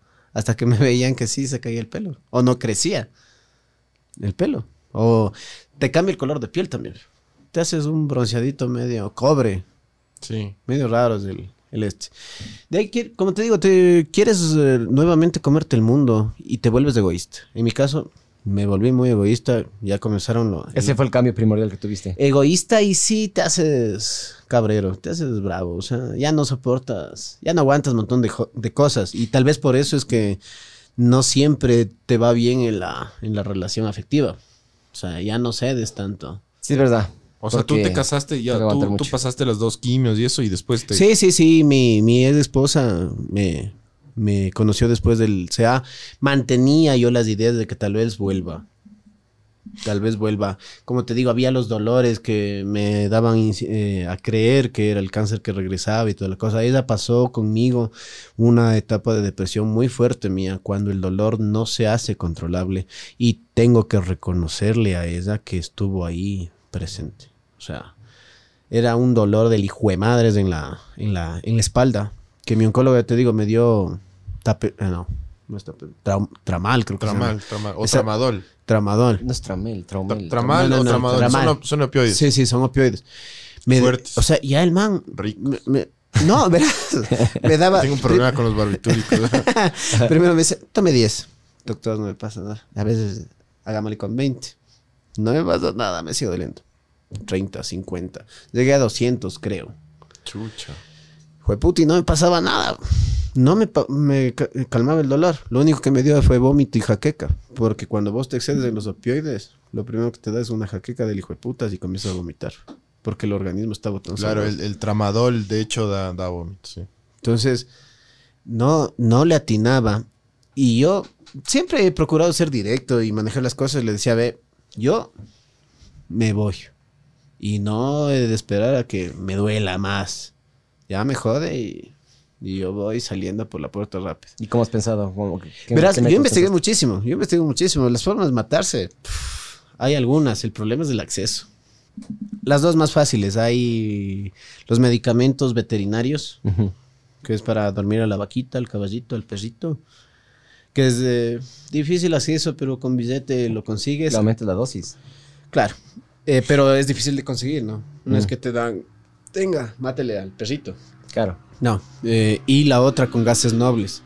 Cuando vos haces inhala- eh, inhalación reemplazando el oxígeno con un gas noble, ya sea helio, hidrógeno, nitrógeno, sufres un desmayo y mueres. Pero el problema es que tienes que comprar la bombona, tener la valentía, porque yo creo que el que se suicida es muy valiente. Haz con Helio, bro. Y así comienzas a hablar. Les invito a que vean en el, en el, Haz, haz con Helio, bro. Se van a la verga. Pero graba. pero grave. Qué arrecho. No, sí, pasa. Verán, en el YouTube hay, hay videos donde hacen ese mismo reto, el de cambiarse las, Ajá, el, la el voz. tono de las cuerdas vocales. Sí. Y van, ¡ah, sí! Y pierden tanto el oxígeno, ¡pac! que se desmayan. Sí, sí. El, mi, mi hermano chiquito en una fiesta estaban haciendo eso. Los compañeros tenían como 17, 16 años. Y empezaron así a hacer eso hasta, hasta que Paco no se desmayó. Y ahí pararon. Claro. Que eran- es que es cague, es cague. Claro, como- no, no es cague, pero ya te digo, o sea, Pero reemplaza- tendrías, tendrías que, este man, bueno, se desmayó y se volvió a parar. Porque obviamente se reemplazó después con el con. Tendrías que poner en un cuarto o Mm, algo. Eh, ya lo has pensado, chucha, ¿no? Tienes que ponerte, ponerte una como de. un casquito bien puesto que no entre el oxígeno para que vos no generes CO2. Le mandas y comienzas. varón. Hijo Yo lo pensé, loco. ¿no? Ve, yo ya tenía 210 dólares cuesta la bombona y te alquilan. Y digo, verga, Sí, ¿cómo, sí. de- cómo devuelvo después? La prenda. ¿Quién retira la prenda? Digo, no va a dejar plata, va a dejar la cédula. Entonces, no, sí, sí, sí lo piensas. Entonces, como te digo, tengo que reconocer eso de, de, de mi ex esposa. Pero es por el dolor que dices que te- es el que te dolor. dio. El dolor. Sí yo no soy que- depresivo, yo soy un marrecho. Hay una enfermedad que se llama, se inflaman algunos nervios en la cara y que se llama la enfermedad del suicidio, alguna vez. Chécate eso en Barbs. eh, chécate en, en- ¿cómo se en llama? Google. Sí, es, tienen, hay, eh, les dan alguna inflamación crónica en la cara, algunos nervios por aquí. Y se llama la, enfermedad del suicidio. Duele tanto que Les duele tanto que tienen que matarse, loco. Chucha. Es así y no tiene, y no tiene cura. Entonces, imagínate, imagínate un dolor crónico todo el tiempo, todo el rato, loco. En tu cara. Cuando te duele en, en tu cara. Así sea, perdón, así sea en el culo. Porque Claro. verás, mi dolor neuropático empieza en, en el coxis y se sube hasta la espalda. Claro. El psiquichupa. En el psiquichupa. Chucha, claro, loco. Imagínate, imagínate tener un dolor crónico todo el tiempo, todo el rato, cabrón. Y por ejemplo, verás, o sea, el médico, como toda persona, tal vez no padeció nunca un tipo de enfermedad de estas, te asocia hasta con problemas mentales. A mí me mandaron al psiquiatra, a mí me mandaron al psicólogo. Y mi respuesta era, vea, quíteme el dolor y se me quitan las ganas de morirme. Claro. Ah, no, es que tenemos que hacer... Quíteme el dolor y se me quitan Pero las igual ganas fuiste de psicólogo o psiquiatra. Claro, sí fui. Pero por suerte caigo en un especialista del manejo del dolor, que había una especialidad dentro de la medicina. Y latina. Vea, tome cestito, ponga cestito, le va a pinchar aquí. Y se me fue las... Las ganas. Manejo el las dolor ganas. no es paliativo. eh, no siempre. No en mi caso, ve, estoy sano, estoy cuerdo. ¿Qué es, qué es, qué es paliativo? O dijiste? pa- es que pregunto, no, no, no afirmo. Paliativo es, es el, el manejo del dolor, pero a- solo a los que ya están. Ya, cuando vos, tienes una Muriendo. enferma- cuando vos tienes una enfermedad terminal y causa dolores y no existe cura pa, para, perdón, este, el médico te da cierta medicación o cierto tratamiento para que el dolor no sobrepase los límites y vos sigas en una etapa de, de decaimiento hasta llegar a la muerte. Mueras- Esos son los cuidados Mueras más o menos tranquilo. No sufras tanto, loco. Entre comillas, no lo sé.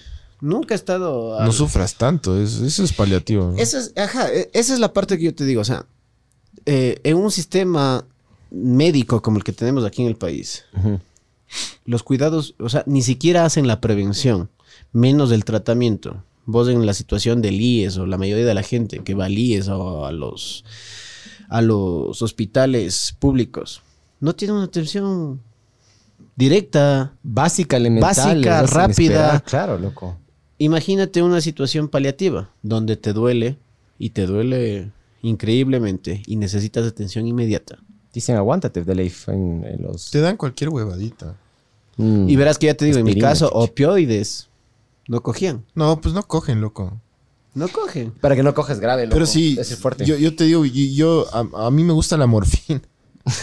me gustó la morfina o sea, ¿te gustó la morfina por una vez o porque ya estás ya...? No, no, no, por una vez. Porque yo, a mí me operaron de, de cálculos. Renales. Ajá. Hijo de puta, dicen que es un dolor casi como dar a luz. Dicen, no sé. Sí. Sí, sí, Entonces, entonces a mí, cuando yo llegué a emergencias, me pusieron tramal, tramadol. Ajá. Nada. Rico, pero nada. Nada. Puta, los dolores eran in- súper intensos. Vienen en oleadas los, Claro. las, las crisis de esas. Entonces estás así y de repente comienzas a sentir y dices, verga, ya viene ahorita otra vez. Y yo, ¡ay, fue puta! Y te retuerces. Y, y después, puta, otra vez así. ah, ah, ah. Sudando. Frío. Entonces ahí la, la, la, la enfermera me dice, mira, le vamos a poner morfina, pero le vamos a poner cierta cantidad, porque pasando esta cantidad usted se puede hacer adicto. Si te ponen más de lo que tú puedes, ya generas una ya dependencia. generas una dependencia. Entonces ahí sí, con el- por eso te digo que es deliciosa la morfina, porque te ponen, comienzas a sentir frío primero y después un calor en todo el cuerpo y se te va el dolor. Y dices, qué delicia esta mierda. Y pierdes el control de tu cuerpo y te caes en la camilla y dices, wow. esto, es esto es hermoso, brother. Ahí, es- ahí es el problema que tienen ahorita Estaba los totalmente drogado yo ahí y, dije, y decía, no, loco, yo quiero esto No todos los días de mi vida. Claro. Ese es el problema que tienen los gringos ahorita, que tienen esa pandemia ahorita con los opioides, porque es súper Claro. adictivo. Yo vi el caso de un man que sentir hermoso se, los rompía, opioides. se rompió la mano a propósito para, Para poder manden- recibir este tipo de medicaciones. ¿Cómo se llama entonces, mijo? Neuralgia trigeminal. A la neuralgia al trigémino. A ver, deja ver, que voy a poner los lentes para poder leer.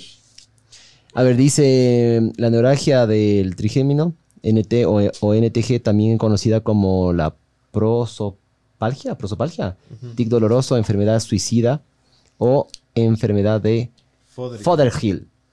Es un trastorno neuropático del nervio trigémino que provoca episodios de dolor intenso en los ojos, orejas, labios, nariz, cuero cabelludo, frente, mejilla, toda la cara básicamente. mandíbula, marica. Mandíbula de la cara. El dolor del trigémino. la, la, la. O sea, bueno, es, es tan duro. Yo había escuchado que es, es tan duro esta, esta huevada. Que, hay gente que ya ¡pac! se mete en su, su balazo, loco. O, o de alguna otra Dice forma. ahí, dice ahí. Las afecciones más dolorosas y fue denominada en ocasiones la enfermedad del suicidio por el número significativo de personas que se quitaban la vida antes de que se descubrieran tratamientos eficaces. Se estima que sufren neuralgia del trigémino una de cada 15.000 a 20.000 personas, aunque las cifras podrían ser significativamente mayores debido a que, a que son frecuentes los diagnósticos incorrectos. Mm, Tienes sinusitis, mijo. Y tienes de saber. Suele desarrollar tras la edad de, tras la edad de 40 años. A los 40 años. Chucha, de- ya mismo la nos próstata falta. y esa huevada. Sí, pilas, ¿no? A los 40 ahí se les empieza a leer toda la cara, cabrón. Ay, ay, ay, no. Preferible la cara antes que el... Que Oye, los- que los- entonces, entonces vos te, te, te pondrías helio. Claro, no, yo lo pensé. yo- ¿Cuál, yo- ¿Cuál de las dos eliges? Porque- Cualquiera es gas noble. Vos tienes que No, pero la una era gas noble y la otra, la otra opción era. Para dormir a las vacas. Ah, el. El, el- medicamento veterinario. Eh, lo pre- eh, yo preferiría el medicamento veterinario, pero no es de fácil acceso. O sea, debes tener un médico veterinario, debe coger y darte la receta, tiene que justificar la muerte del animal y toda la cosa. Entonces, realmente, o sea, Chucha. a eso es lo que va la, la situación de la eutanasia, la eutanasia o también en lo que es el suicidio asistido. Que te den las facilidades. a ¿Qué es la eutanasia? La eutanasia es, es que un médico, un galeno, proceda con la inyección letal para que tú mueras. El suicidio asistido es decirle, ¿sabe qué? Aquí tiene usted la jeringa. Hágale. Usted ya está puesta a la vía. Usted, Usted tiene la decisión. Aplaste. Hay un, hay un doctor que tiene un nombre y es súper conocido este cara de la Y verga. ya le metieron preso al pobre. Ya le metieron, ¿cómo se Claro. llamaba? No, no, no recuerdo. Pero... El, el Kevorkian. Algo Kevorkian, loco. Y, Estoy casi seguro. Y el man ayudó a morir a muchísima Eso, gente. y el man grababa, y grababa testimonios y decía, el, les primero les grababa a las personas, les entrevistaba y luego en base a eso, Él agarraba, procedía. les veía, así es que, ajá. De hecho, ahorita que dijiste eso, acabo, me acuerdo de un video, que el man le decía, haz esto, haz esto, cambia esto, haz el otro, y que Claro. sé qué, y que sé qué, y que. Aplasta, chao, no ve. Ajá. Por ejemplo, ahorita. eh, Ya no ve. chao, no ve. Pasa. Eh, este, del, hay muy pocos países que tienen la eutanasia. Holanda, ¿no? Holanda, Suiza. Jack Kevorkian, sí. Eh, Suiza tiene esta situación, pero tienes que cumplir ciertos requisitos y estoy de acuerdo con el cumplimiento de ciertos requisitos. Una depresión porque te dejó la pelada, porque perdiste el trabajo. Claro, claro, claro. Porque claro. te Hay límites, ¿me vos cachas? tienes que vaya hay que ir una Claro. validación. Ahora, yo creo que la tara o el principal problema que nosotros tenemos ahorita es que a pesar de que somos un estado laico, tenemos mucho prejuicio religioso. Aquí está, tota- ¿cómo está la, la situación de la... Legal. Es, es sí, o sea, es como el aborto. Eh, claro que es otro tema muy diferente, ¿no? Eh, Pero está eh, penalizado. eh, O sea, el galeno que te acolita a morir está sentenciado a, a cárcel. Definitivamente. Ahora, por eso te digo, eh, tenemos que eliminar, eliminar esos prejuicios que nos vienen impartidos desde tiempos de la conquista, de la colonia, donde nos decían que matarse es malo Ujú. Que es pecado y te vas al infierno. Y si vos matas a alguien es peor todavía. Obviamente vos, así como tienes el derecho a, a tu vida, también creo que debes tener el derecho a una muerte digna. Verás, Sí, estoy yo, totalmente de acuerdo. yo me imagino, yo siempre me imagino este tipo de escenarios para ver qué, qué tan favorable sería esto. Imagínate que tienes un señor de puta 95 años que ya no, no va a poder salir del hospital. Está ahí, le está luchando, hijo de puta, y un, Pero, eh, yo- un para el guacho. los ancianos llegan a un punto, porque te digo, porque mi abuela conversó eso conmigo una vez. en- mi abuela ya, ya, mi abuela por parte de mamá ya tenía episodios, ya, ya estaba ida. De demencia. senil, completamente Claro, senil. tenía demencia ya. Y, pero tenía episodios en los que regresaba. De lucidez, Ajá. ajá. Y ella una vez me dijo, me dijo, hijito, yo ya estoy, Ya estoy est- cansado. Estoy cansada, me quiero ir ya. Estoy ya. Ah, bueno, luego les 96 cuento, años. Luego les cuento, esta- claro, 96 años es full, y loco. Y, y yo, y yo ese rato que me dijo, obviamente choqueado, pero Debería ser el unplugged ahí. no, no, loco, pero, pero le entendí, loco, porque Sí, dijo, obvio. ya, ya viví, ya ya fue, loco, ya me quiero ir. Sí, Entonces me dijo, yo quiero que me lleven ya. ya. Ajá. Y, y creo que también es una situación también de ¿Y por qué, por qué no? O sea, es, es lo que ella quiere, su vida, loco. Yo te pregunto algo. Los animalitos, estábamos hablando de esta medicina Ah. veterinaria. ¿Por qué, Ahí nos por qué vos claro. tienes la posibilidad de a tu mascota, a tu animalito querido, darle la opción? dormir. Como claro. dicen. Le mordió a un niño, hay que ponerle a dormir. Le atacó al perro, hay que ponerle a dormir. Un pitbull, por ejemplo, pitbull peligroso, hay que matarle. ¿Me cachas? ¿Sabes por qué para mí es eso? Nosotros eh, somos humanocentristas. No sé si es que esa palabra se puede llegar a entender bien. Nosotros en una época creíamos que éramos el centro del universo. Claro. Después vino, no sé si era Galileo o Copérnico, algunos carevergas, dijo, no, carevergas, hay una órbita alrededor. Galileo. nuestro". Galileo. Ya, eh, creemos que nosotros tenemos el derecho a agarrar, coger eh, ciudades, ponerles todo plano, eh, hacer edificios, a la verga los animales, puta, la contaminación, agarramos y tenemos 40 400 vacas en puta menos de una hectárea. O sea, nosotros como los seres humanos somos bien hijos de puta y nos creemos que somos especiales, loco. Ignorantes también. ¿Por qué le das un beneficio que nosotros ahorita estamos discutiendo, haciendo un podcast al, respecto, al respecto? Y el animalito tiene más derechos que vos. Claro. En ese sentido, ¿no? En ese sentido, En sí, ese claro. sentido, sí. O sea, vos tienes tu perrito, el, tu perrito está enfermo y vos decides parar el sufrimiento de él Claro. a través de una inyección y vos no tienes la posibilidad de escoger morir dig- dignamente como se Claro. está haciendo. Hablando Vos de... y tu familia sí tienen que sufrir, cachas. Y también le veo como que es el negocio, ¿no? Obvio, loco. Entonces, claro que ¿sabe sí. qué? Ese lado, ese lado yo lo había visto, pero desde el lado que le afecta a la familia, no como que los doctores, claro, sí es verdad. O sea, claro, tienen ahí un clientito fijo. Un clientito fijo. Ahora, eh, como seres humanos sabemos de criterios. Pueden los médicos ser eh, objetores de conciencia. O sea, si un médico dice yo no estoy de acuerdo con la eutanasia, simplemente no la practica. Pero habrá doctores que dicen sí, yo estoy de acuerdo con eso. Procedamos con. O sea, vos no puedes obligar a otra persona, en el caso de la eutanasia, que te dice, vea doctor, máteme, ayúdeme a morir. No puedes vos obligar al doctor A que dice, no, yo soy pro vida. Con el doctor B dice, sí, sabe que yo la colito. Entonces, vos no puedes coger y obligar a nadie. Entonces, por eso va el, el- el- el pensamiento y el sentido a, a- a decir el suicidio asistido. ¿Sabe qué? Usted Te lo hace. mi decisión, traiga. Pues solo ayúdeme, páseme la medicina, páseme la inyección, que yo lo hago. Que es mucho más eh, responsable dentro de una decisión. Porque tal vez pueda haber conflictos. O sea, yo puedo estar muy enfermo, tú eres mi mejor amigo, te digo, ve, ayúdame a morir, mátame. Claro, el lío legal que le metes a la otra persona. pues, Claro, loco. ¿sabes qué? Presta. Nos Claro, vemos, chao. Claro.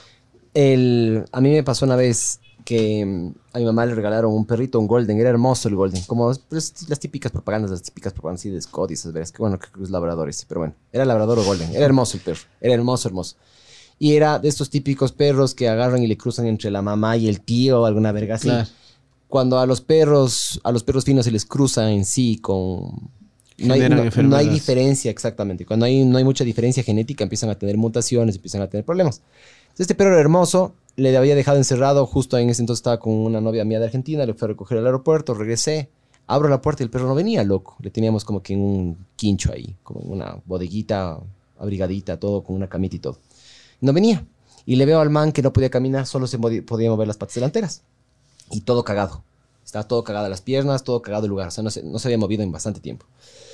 Entonces agarro, cojo al perro. eh, y eran como las puta, dos de la mañana, una, una y media de la mañana. Cogí el perro, me fui manejando hecho un culo. Empecé a buscar veterinarios. Mientras, mientras yo iba manejando, mi novia me, me era diciendo, a ver, anda a tal lugar y yo qué sé qué. Estoy manejando toda la huevada. Encuentro un veterinario que me atiende, tardazo. El man agarró, puta, era con ropas de civil. Tenía, por cierto, que el, el hospital era en la casa del man, de lo que me acuerdo. El man coge, se pone su huevada, me dice, ya, verá. Sí, sí, ya, le, le está viendo el perrito, verá. El perro se va a morir. Ya, si quiere lo podemos hacer aquí. Yo, chucha, no, no, no, puta, yo voy a luchar. No, el, el perro hijo de puta, no, no, no. Agarro, cojo. Y dije, este hijo de puta, ¿qué le pasa, loco? ¿Cómo me va a decir esto que se muere el perro? Yo qué sé qué. Cogí el perro, me lo llevé de nuevo a la casa, no, no, no encontré más atención. Me lo llevo a la casa y me quedé acompañando al perro. Y es la primera vez que algo se muere en, en- o sea, en mis manos. Claro. Era un perro, loco. Lloré, porque el perro, hijo de puta, empezaba a ladrar y como que quería luchar, quería pararse. Sí, sí, y sí. cada vez ladraba, pero cada vez ladraba más, más, Menos. suave y cada vez Ah, ladraba más bien. pausado hasta que de repente ya dejó de ladrar, loco. Y se puso, se puso a poner rígido y me, me tocó enterrarlo. Entonces, verás, yo creo que en ese momento para ese perro lo mejor era haber tomado la decisión con ese veterinario. Entonces, a ver, todo lo que implica esto, estamos hablando de un perro, ¿no? Estamos hablando de que, puta, em, y desde la filosofía que yo tengo, ese perro en ese momento no, les- no estaba ocupando el espacio de una persona que capaz o otro animal que sí necesitaba. Yo siempre he sido de la filosofía, como les decía, digamos que es una persona de 95 años que ya se quiere ir, como, como decías que tu abuela, y de repente tienen una persona, no sé, en, en emergencias que puta, están destinando los recursos en tu abuela, que no, se va, no va a salir de ahí. Que sabes. Es, y La ciencia es cierta que no va a certero. salir. Claro. A, a, por ejemplo, una persona que capaz sí puede llegar a tener las posibilidades de, de- de que le rescaten, ¿me cachas? Entonces, o que le, le, le- le- le- curen o lo que sea. Entonces, para mí, viéndole así, es como que, chucha, sí deberíamos de enfocarnos en las posibilidades, eh, como que las probabilidades de vida, como ponerle un porcentaje. digamos, Priorización. Claro. Priorizar. Pero Desde te das cuenta también, eh, permítame hacer un análisis al respecto. Este, también vos te das cuenta que te dijo el perro, toca matarle, podemos matarle, hagámoslo acá. Y dijiste, no. Ahí cambié. Y ahí me di cuenta que, ¿sabes qué? Uno es bien hipócrita con lo que cree y no hay que, no hay que casarse con las ideas, porque yo eh, el día de hoy te agarro y te defiendo algo a muerte. El día de mañana me va a pasar algo y lo voy a cambiar. Eso es lo triste, porque también, eh, y a eso yo me, me- me refería con la eutanasia, que debe ser una, una decisión previo a. Porque el médico te dice, no, esto es temporal. Esto es por la ansiedad, es por el miedo, por el trauma que usted está generando, por la enfermedad que le estamos detectando, le estamos diciendo y todo. Para mí, tienes que vos y decidir ahorita, mientras vos estás sano, vos estás sano y yo Claro. estoy sano, decir, ¿sabe qué? Si es que a mí me pasa algo, yo quiero morir así. Porque por esos cambios, imagínate también la situación de la familia. Vos tomas la decisión y tu mamá te dice, no, mijito, no. Tu esposa, no. El man hasta el último. Yo sé que se despierta. Para mí la única solución es transportar a la persona que quiera hacer esto a un lugar donde sea legal. No sé, no sé en Sudamérica qué, qué lugar Colombia. Es, es Colombia es legal. Claro, Solo que, Colombia que es te transporten a Colombia. Ah, Colombia es legal. Pero no, siempre y cuando seas ciudadano colombiano. No es nada más así, sabes que me voy. No hay cómo. No hay cómo. Qué verga planificar. Imagínate planificar así. No, verás, eh, yo también pensé, ¿por qué uno piensa Cédula bastante? falsa. Cédula falsa. Me Claro, caso con una colombiana. Está bien, sí. O una veneca. Ah, no, no. No, no. aplica. No. aplica. Solo a comer arepa. Entonces, eh, si planificas, por ejemplo, Suiza eh, tiene esta, una organización que se llama Dignitas, que vos tienes que cumplir ciertos requisitos para que, para que esta situación se dé Qué dentro loco. Del, del este. Pero yo te digo, como somos tan, som- como creemos que somos fini- infinitos y no miramos la muerte tan rápido, no nos importa hasta que nos pase. Pero es de los pocos casos, en realidad, de toda la vida que nos involucra a todos. Me pongo ejemplos del matrimonio entre homosexuales. Es un derecho que ellos tienen. A vos no te importa porque eres heterosexual. A vos no te importa porque eres sexual- heterosexual. Bueno, el aborto. Te puede importar o no. Ujú. Tú eres hombre, te puede importar o no, eres hombre. Pero el caso que todos vamos a morir, Eso sí. sí nos condena. Tus padres van a morir. Sí. Vos vas a morir, todos vamos a morir. Entonces tenemos que tener una conciencia realmente empática y coger y decir, ¿saben qué? Esto es lo que yo quiero hacer. Y esto, así quiero mi final de los días. Con una, con una responsabilidad de decir también la situación económica. Cuando hay una decisión, no, ¿sabes qué? La abuelita está mal y vamos a vender la casa, vamos a vender el carro, pero ella se queda 15, 20, dos meses en se el- convierte en un, en un- una carga. Y, y- y dejemos que la decisión que la carga, bacán, nosotros sí. Pero vos quisieras, vos quisieras ser una carga para tu familia. No, para nada.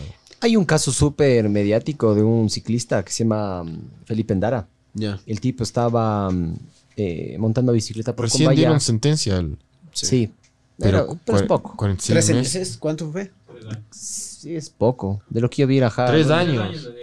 Tres años. Es Con la poco 2 igual. por 1 año y medio.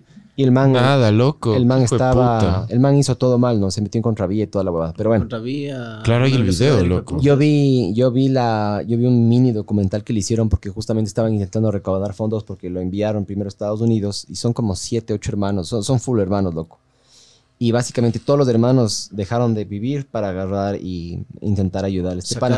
Y cuidarle. Verás, yo, yo, yo en algunas competencias de bici, de bici le vi a este pana. Era muy bueno. Era bueno, o sea, era puta, entrenaba duro, trepaba duro, bajaba bien. O sea, era ciclista completo. Muy bueno. Em, el man hasta lo- el man estaba intentando irse hasta las Olimpiadas, estuvo par- participó en Panamericanos, de lo que tengo entendido. O sea, el- excelente ciclista. Ya, ¿ya? deportista. Vos de ver ahora. O sea, yo, chucha, no sé. Para mí es fácil decir, obviamente, porque no es un familiar mío. Pero no es, no es nada de lo que era. O ¿Y sea, ustedes solo que quedan son- migajas de lo que era. Ustedes que son ciclistas, ¿en qué estado? O sea, ¿qué, qué nomás le está pasando a él? Lo que ya- Hay parte del cráneo que no tiene. Está ciego. Eh, no, no se- tiene parte del cráneo. O sea, tiene el cráneo como que hundido. O sea, tiene la cabeza hundida, así. Del, del está hueso. Sí, ciego. está ciego. No está consciente. Mm, O está consciente. Yo vi un video, pero lo vi hace tiempos. No, no, creo que no se puede comunicar. O se comunica de forma muy, muy básica. O sea, Sí, no. de ver eh, lo que era a lo que es. O sea, es denso, loco. Y a mí también me pasó dentro de mi familia, me pasó que yo tenía una, una tía mía que vivía en, en Bahía, vivía sola. Y le dio una ACV, le dio un ataque, un aneurisma cerebral. Y la man, de lo que era media gordita, cague de risa y eso, puta, pasó a ser flaca, eh, a estar todo el día en, puta, tirada en un sillón o en la cama. eh, se volvió media, se volvió medio como que, se volvió paranoica. Le agarraba y le decía, una vez le agarró a mi hermano, le cogió y le abrazó y le dijo mm, eh, que le preste plata. Que le están robando las enfermeras, que le preste plata, por favor, que le preste plata. La man, ya pensando en que se iba a morir. Ya O sea, denso. Y después de ver lo que era la, la persona, esa era la persona. O sea, esa nueva, esa nueva forma, esa nueva puta cosa que sea, lo que sea, ya no es la persona, loco. No. Porque para mí es cuerpo y mente. No solo es cuerpo o solo mente.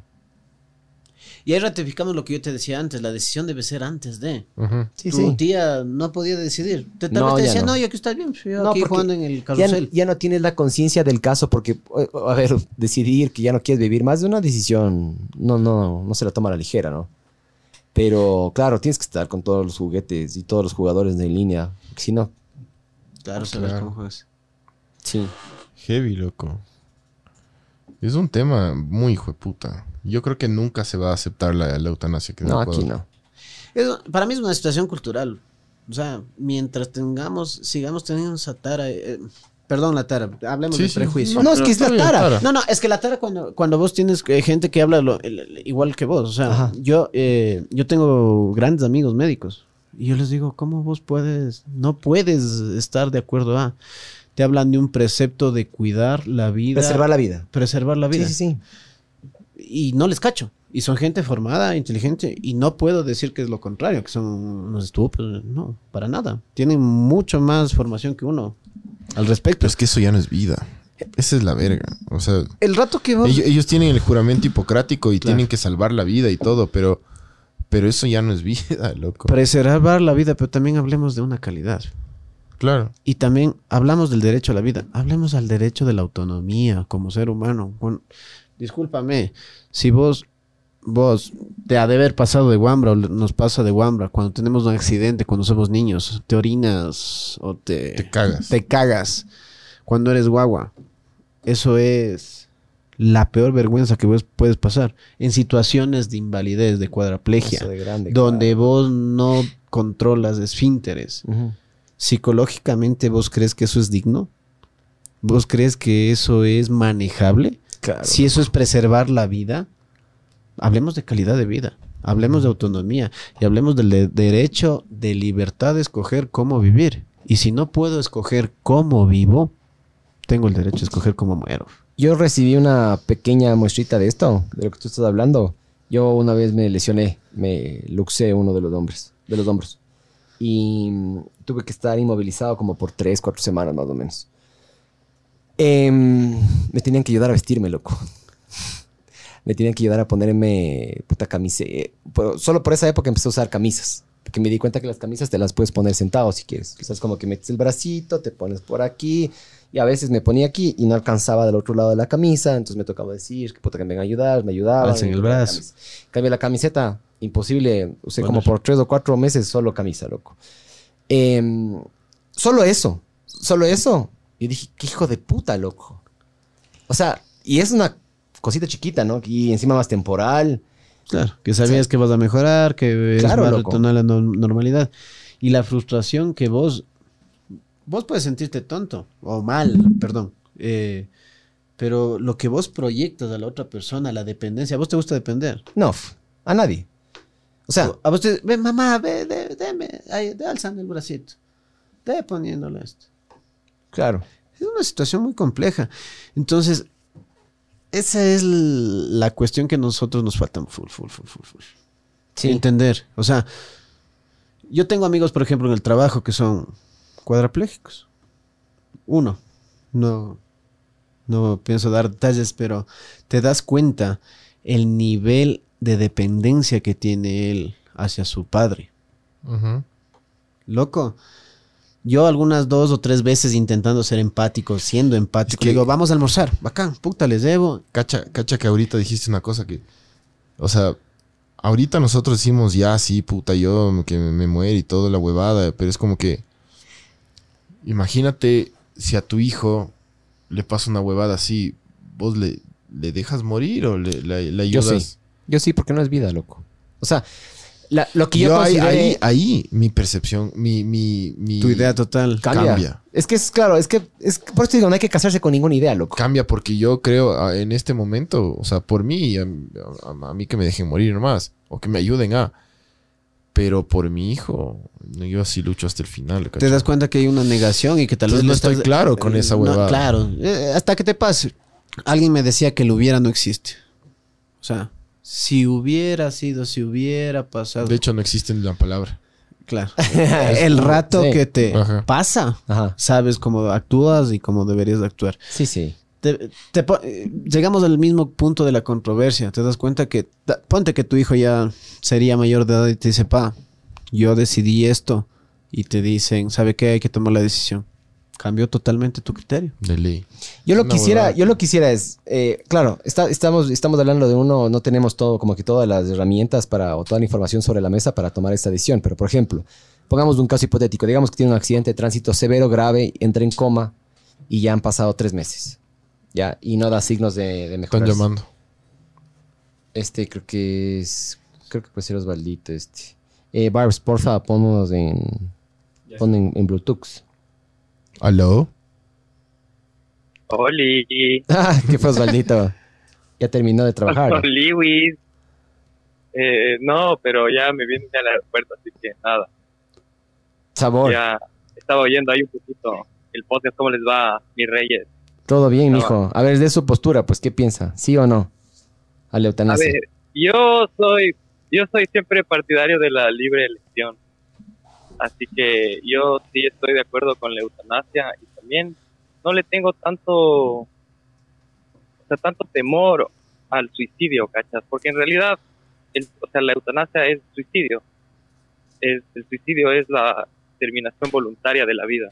Y es eso, la voluntad no, no es una obligación el vivir. Y muchas personas se toman como que, ah, no, puta, ¿sabes qué? No quisiera vivir. No, ¿por qué dices eso? ¿Entiendes? Y es como. "Guau", la gente se asusta, se asusta, pero hay muchas personas que simplemente no quieren vivir. O sea, la luchan tanto, la sufren tanto que, que simplemente no, no, no es una vida para ellos.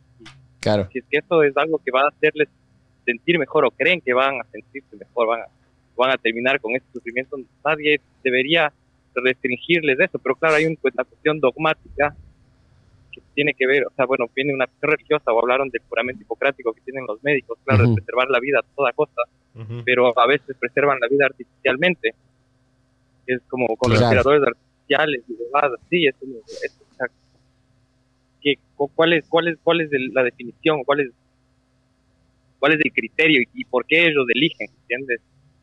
Pero bueno, esta es una opción ya del narcisismo médico de, de creerse dioses y, de- Además, creo que cuando entras tú tienes que firmar unos documentos, ¿no es cierto? ¿O no?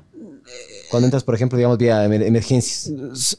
Ah, el no, pero el consentimiento es si es que les falla el procedimiento Antes de una operación densa. te No, claro, firmar pero eso. ellos eh, vamos a lo mismo, van a preservar la vida sobre todas las cosas. Ahora, yo creo que es algo más personal a pesar de la formación que vos puedas tener. Ujú. Es algo muy personal, o sea, pero la mayoría de amigos médicos que yo tengo sí creen en, en la vida eh, y no la eutanasia. Es que todo bien que crean en la vida, por algo son doctores, o sea, deben tener ciertas características en la personalidad para escoger esa profesión. Todo bien. Pero sí sería bueno de que, mm, listo, de, de que sea asistido o de que exista algo, una alternativa más, porque, puta, para mí, eh, nosotros tenemos la, la- la filosofía de todo no. O sea, porque, eh, en vez de sentarnos a debatir o a hablar, todo no, esto no, no. Es que la Biblia dice, No, exacto, Diosito, Chucha. Diosito. me vale verga lo que dice la Biblia. llora, Tú crees en la Biblia eh, o en lo que sea que, que- que eso implique, yo no. que te guíe. ¿Por qué nos tiene que, por qué nos tiene, por qué nos tiene que regir a todos una Yo creo que dentro institución religiosa? Ajá, yo creo que dentro de la formación médica eh, le toman al paciente como en un segundo plano. Primero es el médico lo que tiene que hacer, tiene que preservar la vida, tiene que preservar la vida. Y luego el, el- el paciente únicamente es el, el medio donde cual se desarrolla. Claro. También tiene una cuestión, por ejemplo, de, de, de que no, o sea, todo lo que, o sea, esas creencias, esas consideraciones son teóricas, ¿me entiendes? Desde un punto de vista académico, que no tiene un conocimiento real de la situación, de lo que está pasando cada individuo. Por ejemplo, con el Miguel nosotros le conocimos hace un tiempo, bueno, el Miguel le conoció, yo le conozco de toda la vida, a, a un amigo de, de mi familia que es médico, se llama Guillermo, Sí. y él tiene una esclerosis lateral amiotrófica, que es una enfermedad degenerativa similar a la que tenía Steven. Stephen Stephen- Hawking. o tiene Stephen Hawking.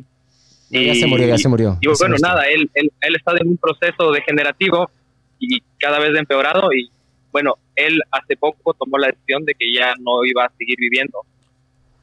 Y, y bueno, no sé, o sea, na- nadie le puede obligar, ¿me entiendes? Él, él tiene una situación Eso, súper oscura y que no tiene un desenlace, no, o sea, no puedes preservarle la vida, ¿me entiendes? O sea, bueno, todos nos vamos a morir eventualmente, las circunstancias van a ser distintas, ¿no? Pero, o sea, él claramente se va a morir por su enfermedad. él, él- él ya decidió hay- no hay recibir, nada que, él ya decidió ya no recibir atención médica y que la enfermedad Oye. avance. Eso es una eutan- eutanasia pasiva. ¿Cómo, Negarse el, el paciente a no recibir ¿Cómo fue el procedimiento con el, con el Guillermito? ¿Qué, qué, qué escogió hacer? Escucha, soy súper absurdo. Sí. Están ahí haciendo unas reparaciones. Pero, claro, es, es una cuestión ya que cada uno elige, ¿no? Y él, él, él verá cómo, cómo hacerlo, ¿no? Sí, cada uno, cada uno, creo yo. Sí, así debería ser la filosofía, loco. Pero es Sí. un derecho que, el, el- el derecho, si, si bien es irrenunci- irrenunciable, vos tienes el derecho como a elección. Es como cuando te cogen preso por eh, A circunstancia, tienes derecho a hablar o a guardar silencio. Claro. Debe ser lo mismo con la vida. Vos puedes decidir, ¿sabe qué? Síganme haciendo, yo aguanto hasta el último, yo... Yo, doy yo quiero luchar. Yo la lucho, claro. Yo la lucho o no la lucho, pero ese es el derecho que actualmente en nuestro país no se lo tiene. Te están cortando el derecho a escoger. Sí. Em, todo en base a un como que dogma religioso diga. Sí. Sí. Osvaldito, ¿sigues por ahí, ve? Sí, sí, sí, aquí estoy escuchando. Oye, ¿cómo, cómo escogió, cómo escogió Guillermito el, el, el ya no vivir más, ve? ¿Cómo, cómo hizo? O sea, yo creo que, ya, o sea, ya me supongo que habrá sido un proceso largo, porque él lleva algunos años con la enfermedad, o sea, como que de lo que me enteré, ¿no? Recién como que él, él, él ya consideró, me supongo que también tenía algunas, algunas cuestiones de, de, de no terminar con su vida, ¿no? Ajá. Claro, debe ser una situación súper compleja el, el, despre- el desprendimiento. Eh, o sea, así tan, tan, tan paulatino, ¿me entiendes? O sea, tan progresivo, o sea, que tienes mucho tiempo para, para reflexionar. Porque claro, lo que él va haciendo es perdiendo la movilidad de a poco, hasta que eventualmente entrará en un paro cardiorrespiratorio. Pero bueno, no sé. como- Claro, en la época que nosotros le vimos al pana, no estaba parapléjico, de lo que me acuerdo, ¿no es cierto? No, no, todavía movía la cintura y las manos y todo. No sé cómo estará ahora, no lo he visto en tiempos, la verdad.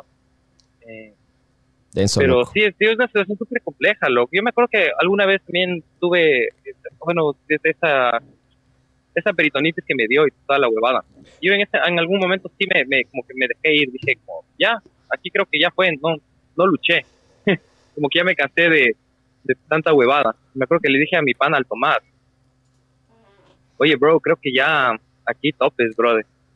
Me acuerdo que el man se asustó durazo, así. Me dijo como que, Claro, chucha, ¿qué dices? Yo como que, Claro, o sea, fue focazo, porque yo estaba, yo estaba ahí en la cama hecho verga, loco, ya destruido, y ya veía que no mejoraba, ya estaba en la verga, loco, y dije, puta, creo que ya aquí ya es, me voy a morir solo, huevón. O sea, estaba, estaba con mi mamá, por suerte, loco, pero voy a morir aquí alejado de toda la gente que yo quiero, botada en el invierno en una fucking cama en un hospital en Buenos Aires, cacha. Y bueno, le dije eso al Tomás y el man se friqueó hecho verga. Me acuerdo, me dijo, no, chucha, ¿qué te pasa, loco? Yo como, bueno, bueno, presto, bro, no, mentira, cacho, cacho. Te vas vos y ya me muero ya. Cacho, cacho.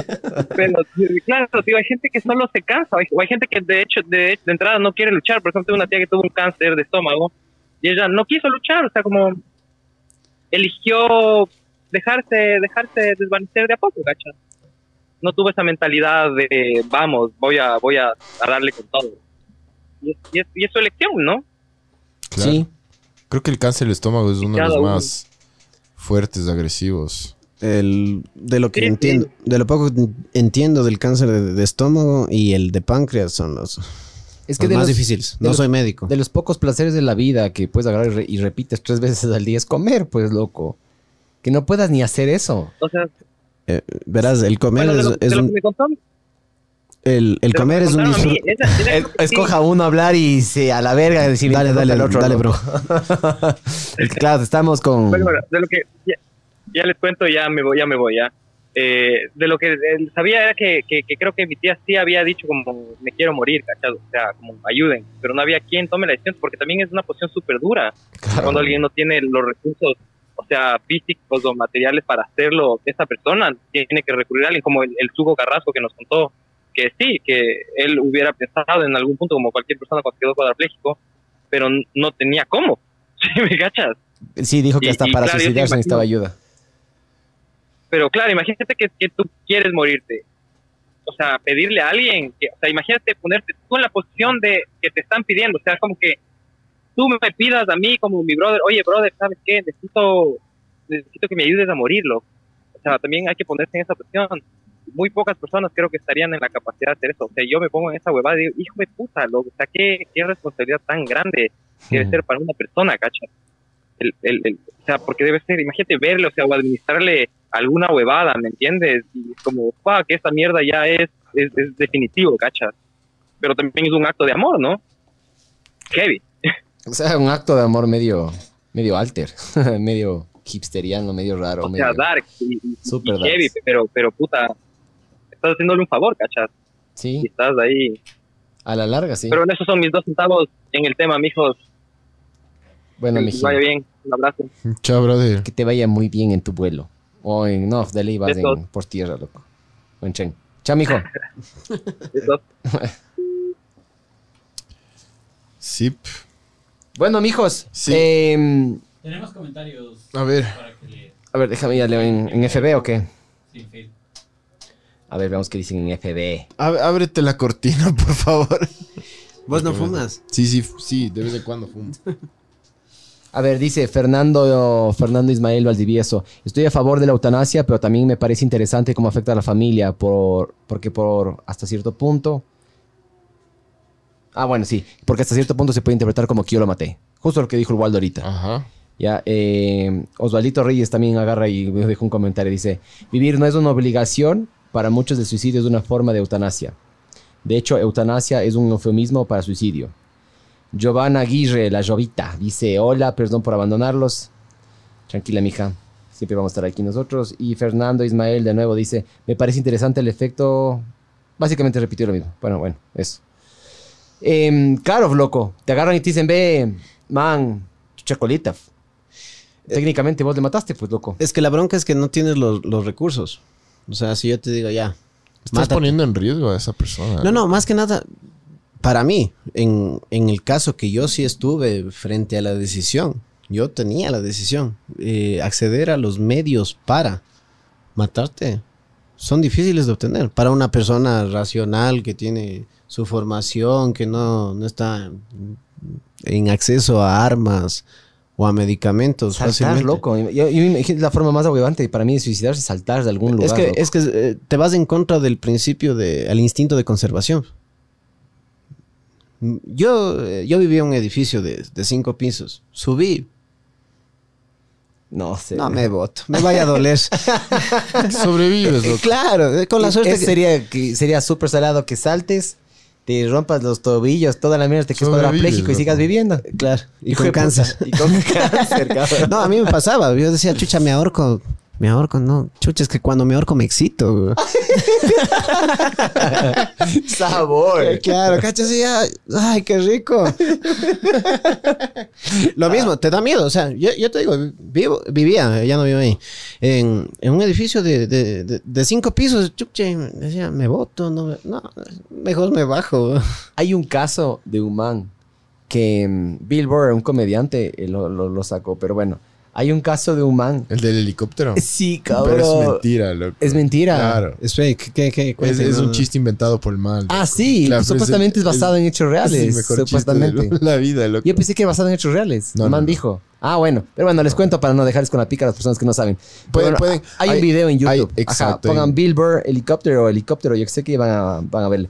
Pero bueno, para resumir, es, hay, un, hay una persona que tiene una enfermedad terminal. Es increíble. Está desesperado. chiste, es buenísimo. Se agarra la persona y O se... sea, pero es como lo cuenta Bill Ward. Sí, Eh, tiene, tiene que ver el video. Ajá, sí. Yo no le voy a hacer honor a esta, esta, esta huevada.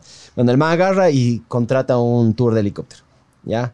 Y supuestamente creo que iba a ir con el esposo o la pareja, pero bueno, va, termina ahí solo. Ya. Y eh, ese día, supuestamente el papá le había pasado al hijo toda la- toda el, todo el trabajo, toda la hueva. El papá ya se iba a retirar, yo qué sé qué. Entonces el man coge con su helicóptero, va, va, sube, lo sube y empieza así a, a moverse, toda la huevada. Y este man agarra, salta del helicóptero, loco. Ya, salta del helicóptero, se cae no sé cuántos así metros supuestamente Sobrevive. y sobrevive, loco. Chucha. Y de lo que yo sé, y he visto casos en los cuales personas han intentado suicidar. Sí hemos hablado de esto antes. De mm, Hay gente que los premios sobrevive a los, Darwin. dis- a los disparos, loco. Ajá. Se pega un pepo en la cabeza y le sale por Sí, la- en el- creo que el primer podcast que hablamos, hablamos Ajá. de la muerte. El primer podcast. El primer acá. podcast. Y el primer podcast que hablamos, eh, hablamos de esta huevada y hay un caso de un man que se amarra, se, se cuelga, ¿ya? Eh, también creo que se, se cuelga y mm, se pega a pastillas. Ya. El man salta del puente, se rompe la cuerda, cae al piso, no se muere, porque era como un río. De la reacción de la hipotermia, el man sale nadando así con las justas y el cuerpo le obliga a vomitar, vomita todas las pastillas. y luego de eso, eh, llaman una ambulancia y el man se salva. Sobrevive. Sí, pero algo le pasa, no me acuerdo si es que algo le pasa en el traslado de la ambulancia o algo le pasa en el hospital, alguna mierda así. Pero La mujer le deja. Pero, claro, loco. Gente que. Salada. Pero hay que tener huevos, loco. Hay que tomar huevos. Yo sí soy de la filosofía. Hay que tener huevos para agarrar y tomar. No, el, el, el suicida es valiente. El que dice que es marica sí. es un mentiroso. No hay que tener huevos para hacer esa huevada, loco. Eh, ojalá, eh, algo más que quiera decir usted, mi estimado. Chucha, no, loco. Solo estoy pensando. Yo, yo me acuerdo que en el primer podcast dije que me pegaría un tiro, pero no sé. Eh, la ¿Tienes que nos arma? acaba- Creo que no. ¿Tienes acceso a armas? Soy, soy anti-armas, de hecho. Creo que, creo que el, el helio, bro. Ajá. Ya te voy a pasar unos videitos. No, mentira, no, no. ya tengo el contacto. Yo tengo el contacto de, de las huevas de esto porque nosotros usamos nitrógeno en la fábrica. ¿no? Creaciones Eso es Imperio. huevada. 210 dólares. Fantasías Vera. Yo me iba a disfrazar de Deadpool por el cáncer. y me iba a mandar el helio. Cáguele. Ah, es joda.